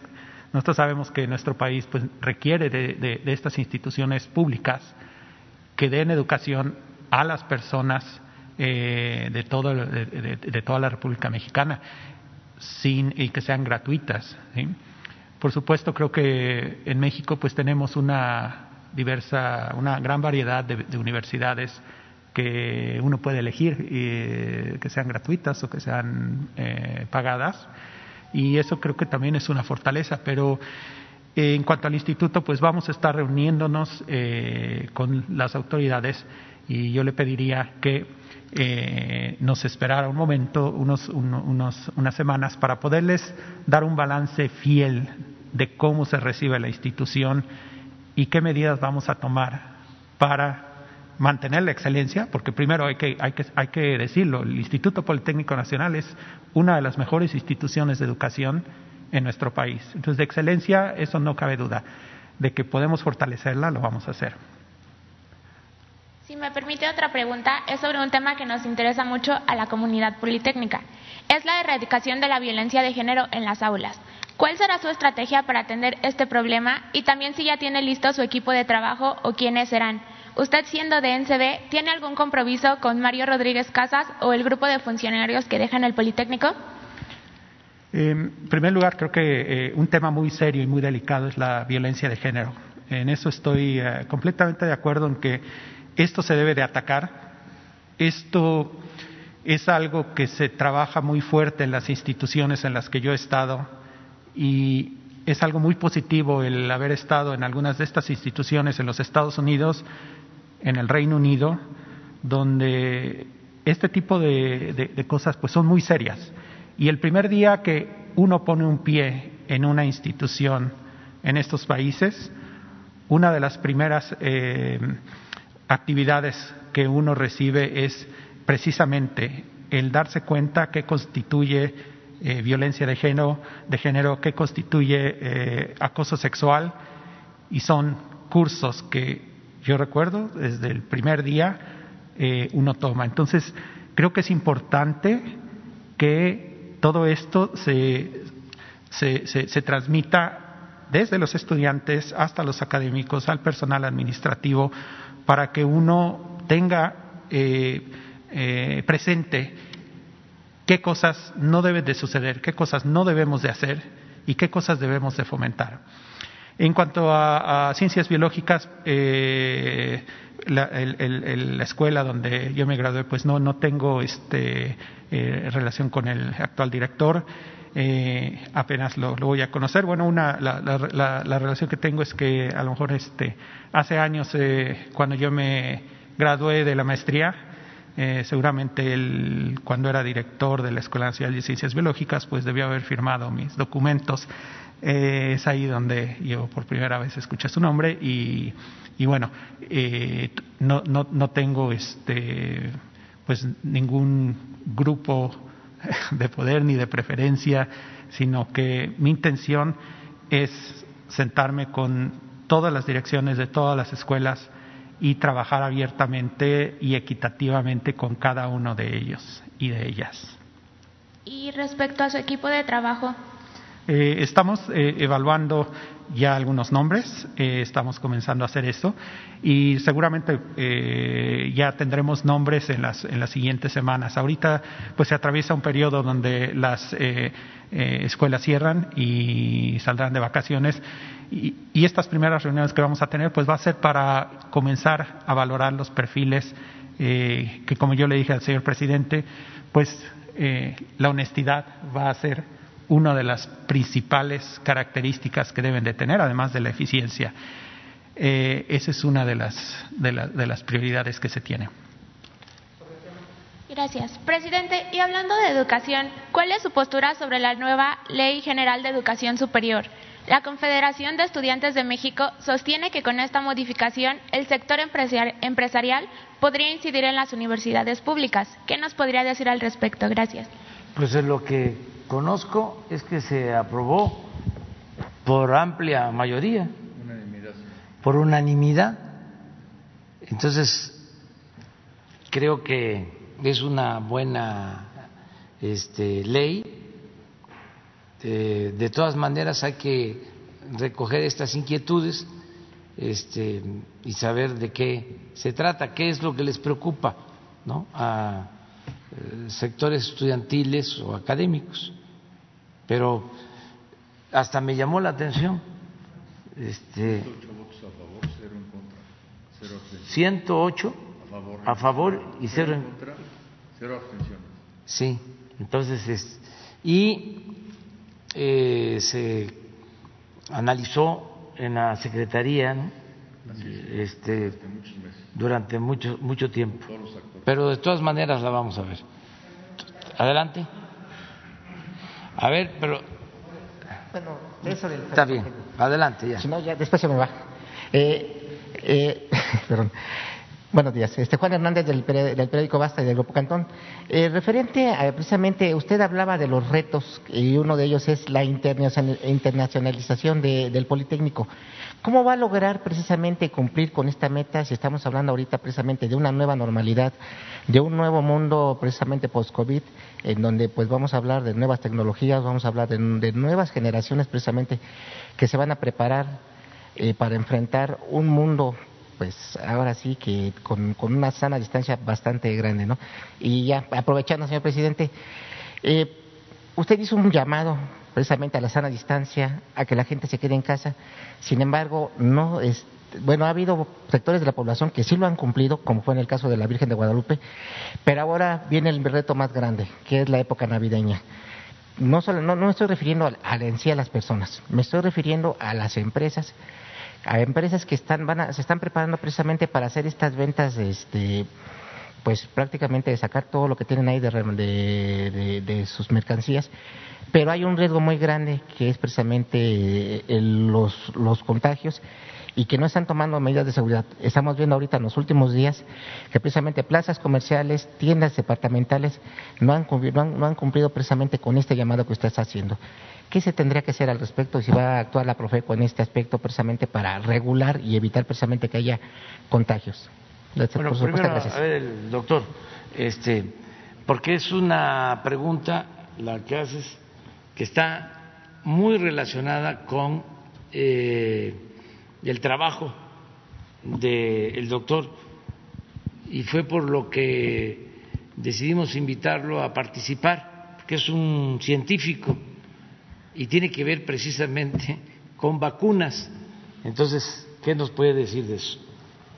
Eh, en primer lugar, la, internacionalización creo que, creo que requiere un entendimiento entre las personas de instituciones de diferentes países. Eh, yo en mi experiencia he tenido muchos intentos de internacionalización, he fomentado proyectos entre el Reino Unido y entre México eh, entre Estados Unidos y entre instituciones de México. Eh, muchas ocasiones, eh, a veces todo se queda en un intento temprano, no avanzan las cosas. Creo que es el entender cómo eh, piensa la otra parte y entender qué quieren, qué necesitan y de qué se beneficiaría tanto la parte mexicana como la parte extranjera y eso es algo que he visto muy claro y que creo que puedo tomar una gran ventaja en ese aspecto. Se, requiere también un cierto grado de confianza en, la persona y en ese aspecto las autoridades de la Universidad de, Oxford y de otras universidades del Reino Unido, así como de Estados Unidos, eh, cuando ah, se han enterado de mis intenciones y, e interés de, venir acá, me han expresado su eh, gusto y sus ganas de colaborar y de trabajar para que nuestra institución pueda abrir esas puertas a personal, a estudiantes, académicos, para eh, estudios en el extranjero o también de allá para que vengan a México y que nutran también de ciertos conocimientos y de esa mentalidad que se tiene en, algunas, eh, en algunos lugares. Otra cosa muy importante es que esta pandemia nos ha dejado en claro que podemos eh, depender muy bien de las, eh, de las redes sociales, de, la, de, los equipos de cómputo, eh, para poder estar en contacto con cualquier persona en cualquier parte del mundo. Yo le puedo comentar algún ejemplo. Eh, a mí me encanta la virología y en las últimas semanas yo he estado siempre eh, pendiente y asistiendo a una clase de virología que se da aquí en, el, en, la Escuela Nacional de Ciencias Biológicas, en el Instituto Politécnico Nacional, y no tengo que hacer otra cosa más que conectarme en la sesión de, de, por la red que se haya elegido utilizar y poder estar escuchando y contribuyendo. Entonces, creo que esta pandemia nos ha dejado en claro que podemos trabajar desde lejos que, y eso va a permitir que la internacionalización eh, pueda dar pasos más acelerados y podamos acercarnos más entre diferentes países.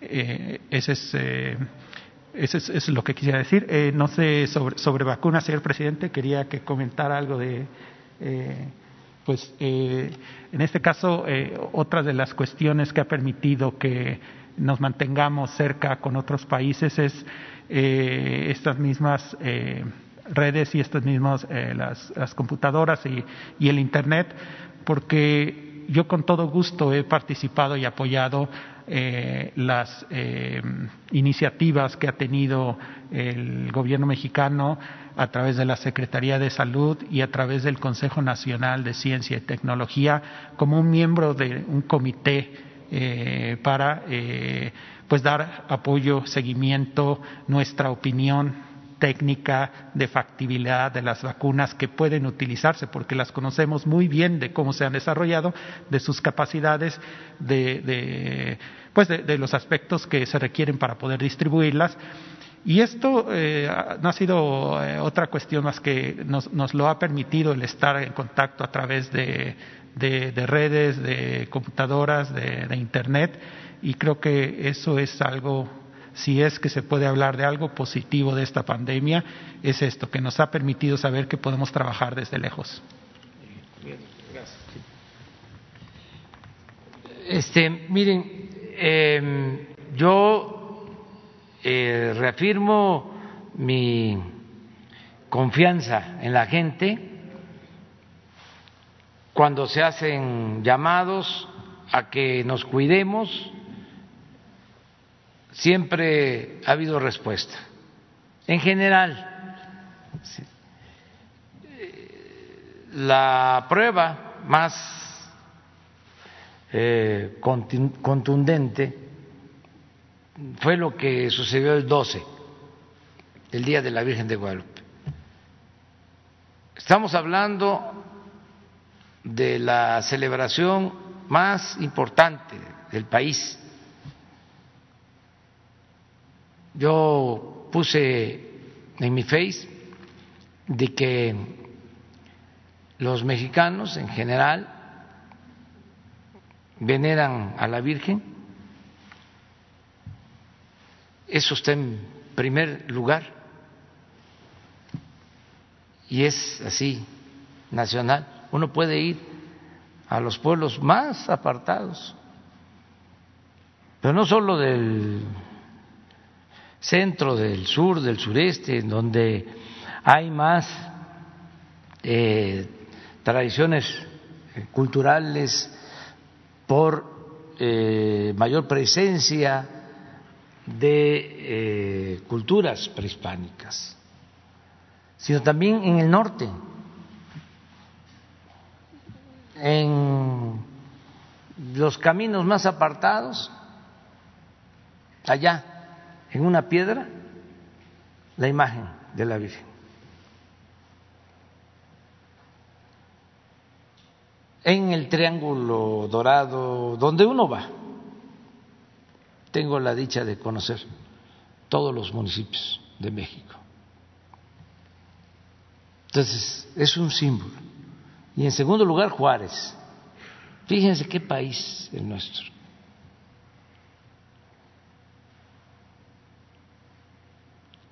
¿Qué pueblo que tiene eh, dos este, afectos? La veneración a la Virgen y el respeto a Juárez. En segundo lugar. Y de ahí otros.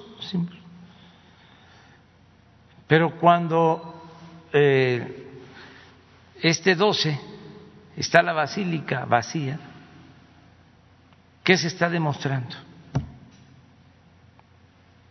Pues de que la gente actúa de manera responsable, que hay que tenerle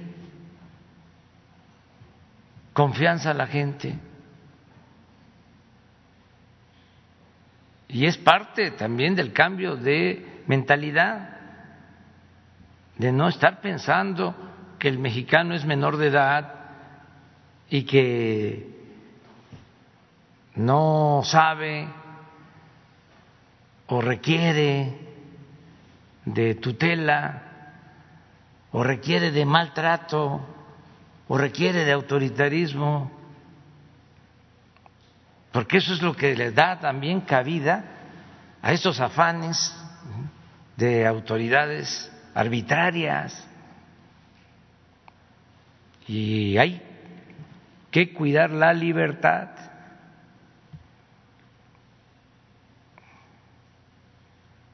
Hay una canción de un poeta español, por la libertad. No, la canta Serrat, pero es de creo que no es de Machado, es de Miguel Hernández, creo, pero es bellísima. Por eso, ahí se las dejo, para que la disfruten. Entonces, lo mismo, que nos cuidemos nosotros. Prohibido prohibir. Y son diez días. Eso es lo que le pido a la gente estos 10 días sobre todo, porque del 14 al 24 se llenan las calles. Conozco lo que pasa aquí en la capital, porque el 24 se acostumbra a pasar este, la noche en familia y estos días es cuando hay más tráfico cuando sale más la gente, las compras.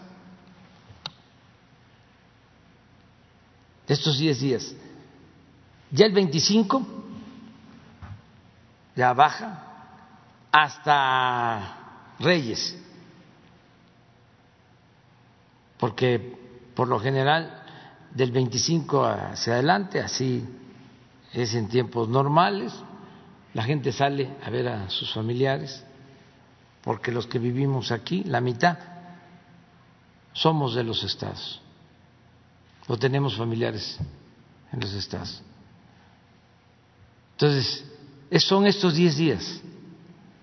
Ayuden todos, vamos a cuidarnos, porque así evitamos que haya más contagios, la saturación de hospitales, de todas maneras estamos ampliando la capacidad hospitalaria, pero no queremos que nadie se enferme, y mucho menos que pierdan la vida. Tenemos que cuidarnos nosotros mismos, y sí podemos hacerlo, sin necesidad de que nos sigan este, eh, firmes, no se muevan, no salgan, no esto, no lo otro, no, ya sabemos, o sea, sana distancia, lavarnos las manos, este, el aseo personal, este, solo salir si es indispensable si es realmente necesario, las reuniones familiares ahora, hacerlas en casa, solo con los que vivimos,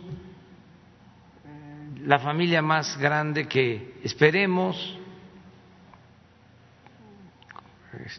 porque la costumbre pues es los abuelos, ¿no? los hijos, los nietos, ¿no? Y pues somos también de familias muy extensas, muy grandes. Entonces, por lo pronto, esperemos estos días, nos cuidamos y ya vamos a salir. Y además ya viene la vacuna, estamos haciendo todo un esfuerzo, una gestión para que lo más pronto posible se tenga la vacuna. Estamos dedicados a eso, este, a que se empiece a vacunar ya desde este mes. Como se comprenderá, hay mucha demanda de la vacuna en el mundo. Nosotros con tiempo reservamos, hicimos convenios, ahora lo que queremos es que nos cumplan con los convenios, porque hay farmacéuticas pues que tienen mucha demanda. Y se hicieron convenios eh, y ahora lo que queremos es que este, se hagan válidos, que en tiempo y, y en forma y en presupuesto se cumpla. Y en eso estamos. Bien, este Marco. Ah, ya, Marco, ya, sí, de acuerdo. Raúl Antonio. Raúl Antonio. Sí vino. El cariñote que me quiere, señor presidente. buenos días, buenos días a todos. Eh, buenos días, señor presidente. Buenos días, señor secretario. Buenos días, funcionarios. Eh, el concepto integral de comercio exterior, Raúl Hernández, del barlovento.com.mx. Señor presidente, el pasado jueves pudimos ver el desarrollo de, no sé si llamarle un debate.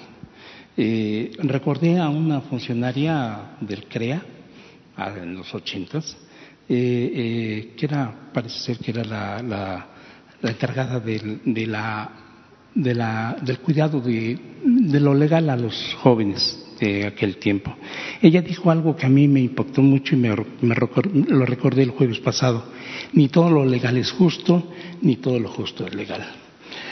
Pues, por otro lado, señor presidente, la primera generación de los derechos humanos en, con la, París, en Francia, perdón, con la, la eh, eh, con la Revolución Francesa, también marca un hito en la historia liberté, egalité, fraternité.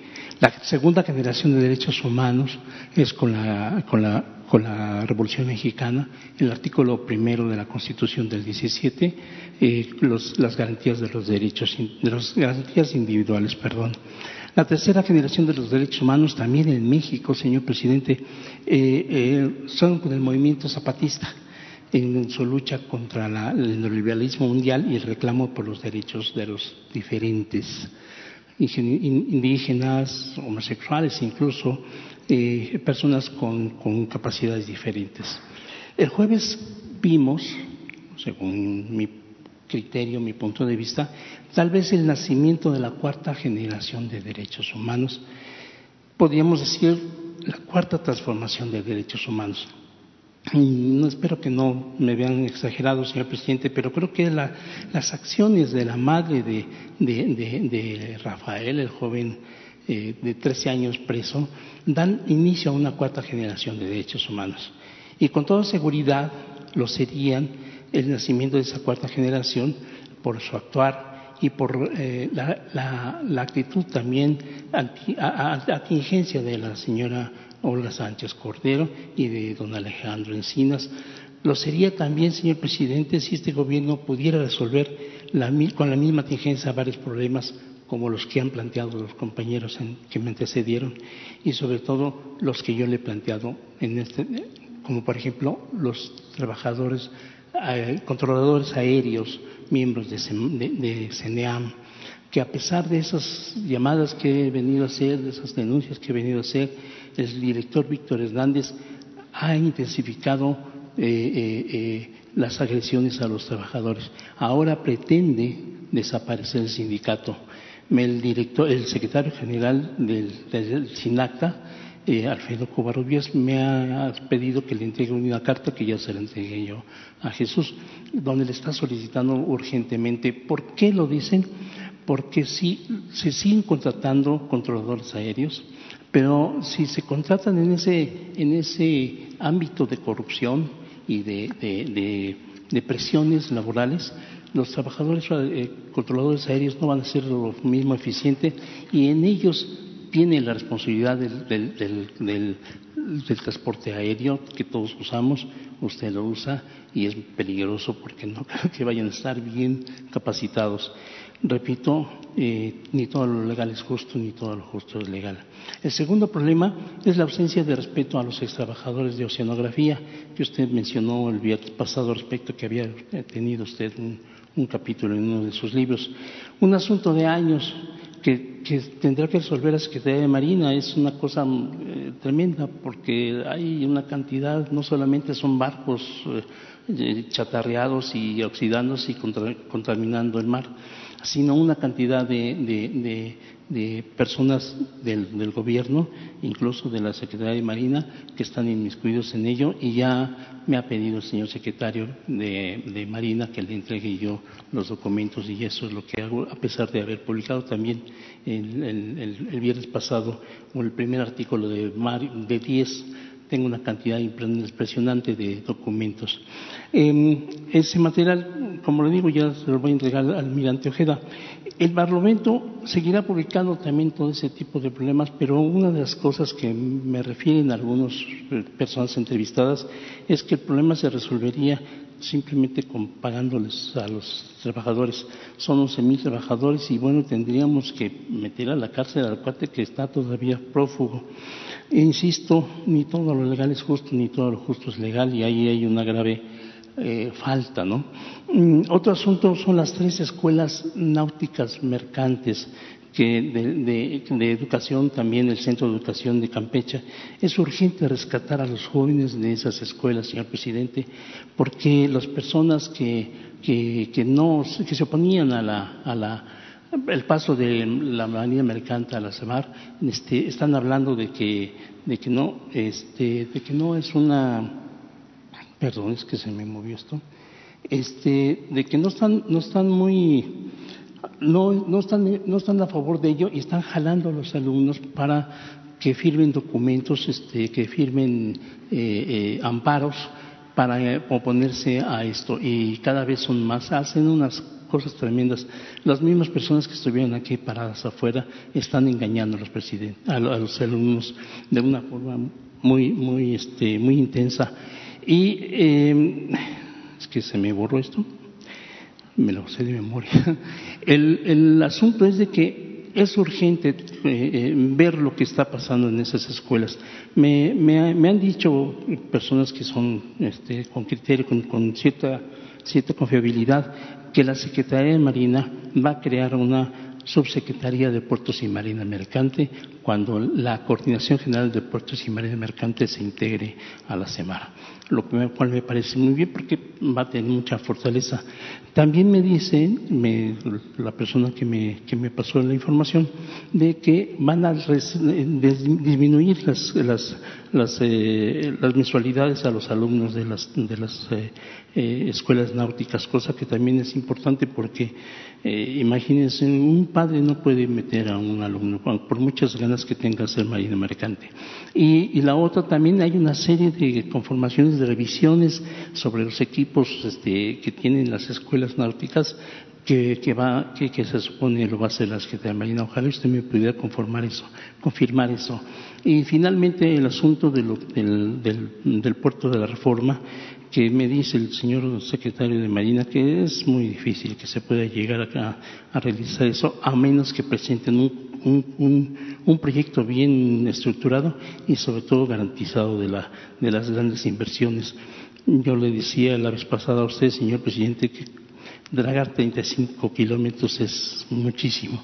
10 metros de profundidad es como más o menos la altura de este, de este recinto. 100 metros de ancho mínimo, estamos hablando de un poquito más de la mitad del frente del Palacio Nacional. 35 kilómetros, estaríamos hablando de 35 kilómetros de aquí a, las torres satélite. Coincide el secretario de Hacienda de, de Marina que dónde vamos a, primero, cómo vamos a sacar toda esa cantidad y luego dónde la vamos a echar.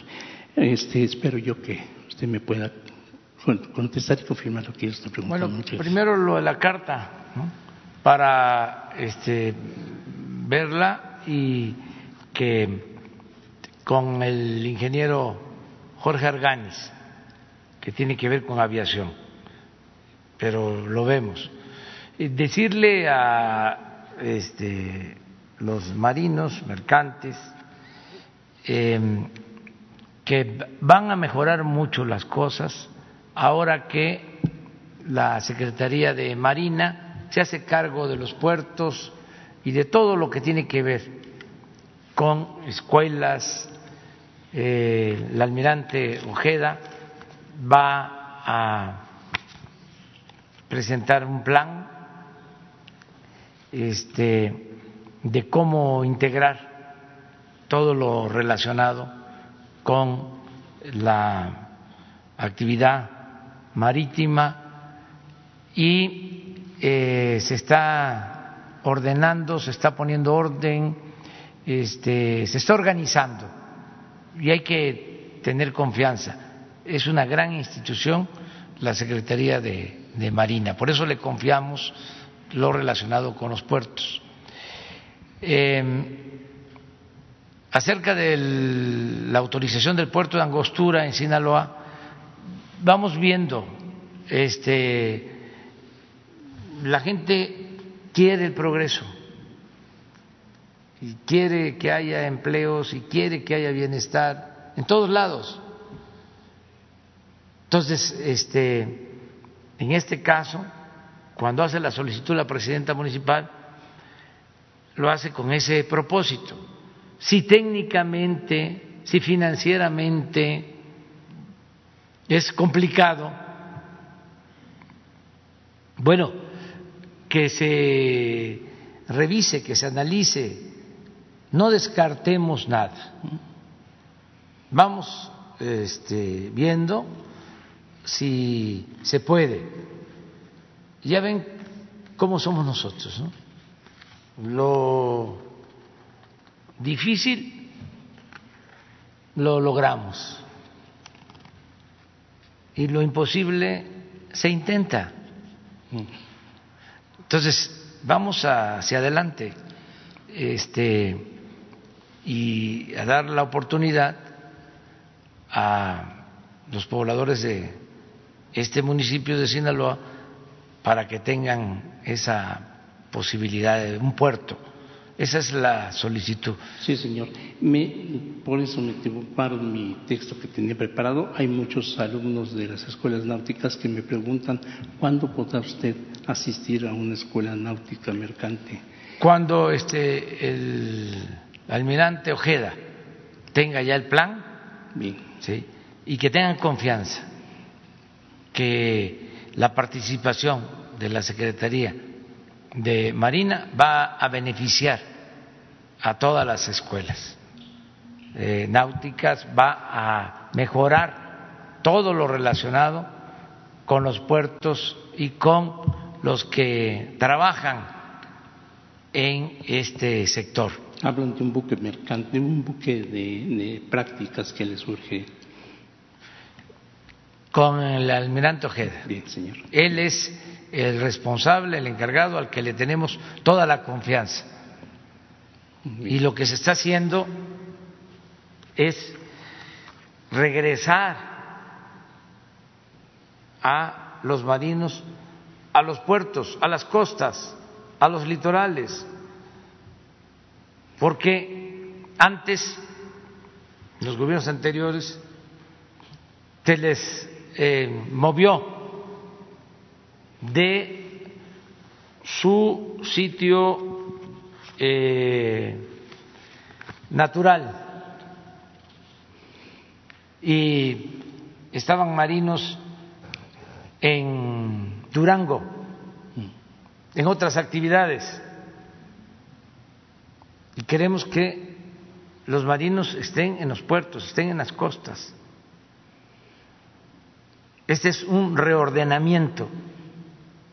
Además, eh, necesitamos eh, combatir la introducción de drogas en los puertos, el contrabando, y esto solo con la Secretaría de Marina. Ahora, eh, lo que prolifera, desgraciadamente, son las drogas químicas y los insumos se introducen por los puertos y no había control, o bueno, no había control de la autoridad, había control de los que eh, estaban dedicados a estos negocios. Sí, señor. Entonces, es eh, una reorganización en general que se está llevando a cabo y es por el bien de eh, los marinos y de todos los que trabajan en este sector. Entonces los alumnos pueden tener confianza que pronto podrá usted, sobre todo señalarles y hacerle la aclaración de que no hay militarización, que, que es una tontería lo que están haciendo con ellos. No, están este, exagerando porque habían como en todos lados este, quienes controlaban y sacaban provecho y no les gustan los cambios. Están incluso tratando de llevarlos a, a, a frena también con ah, los, bueno. con los, con los eh, eh, Eso no lo sabía yo, pero bueno, es así.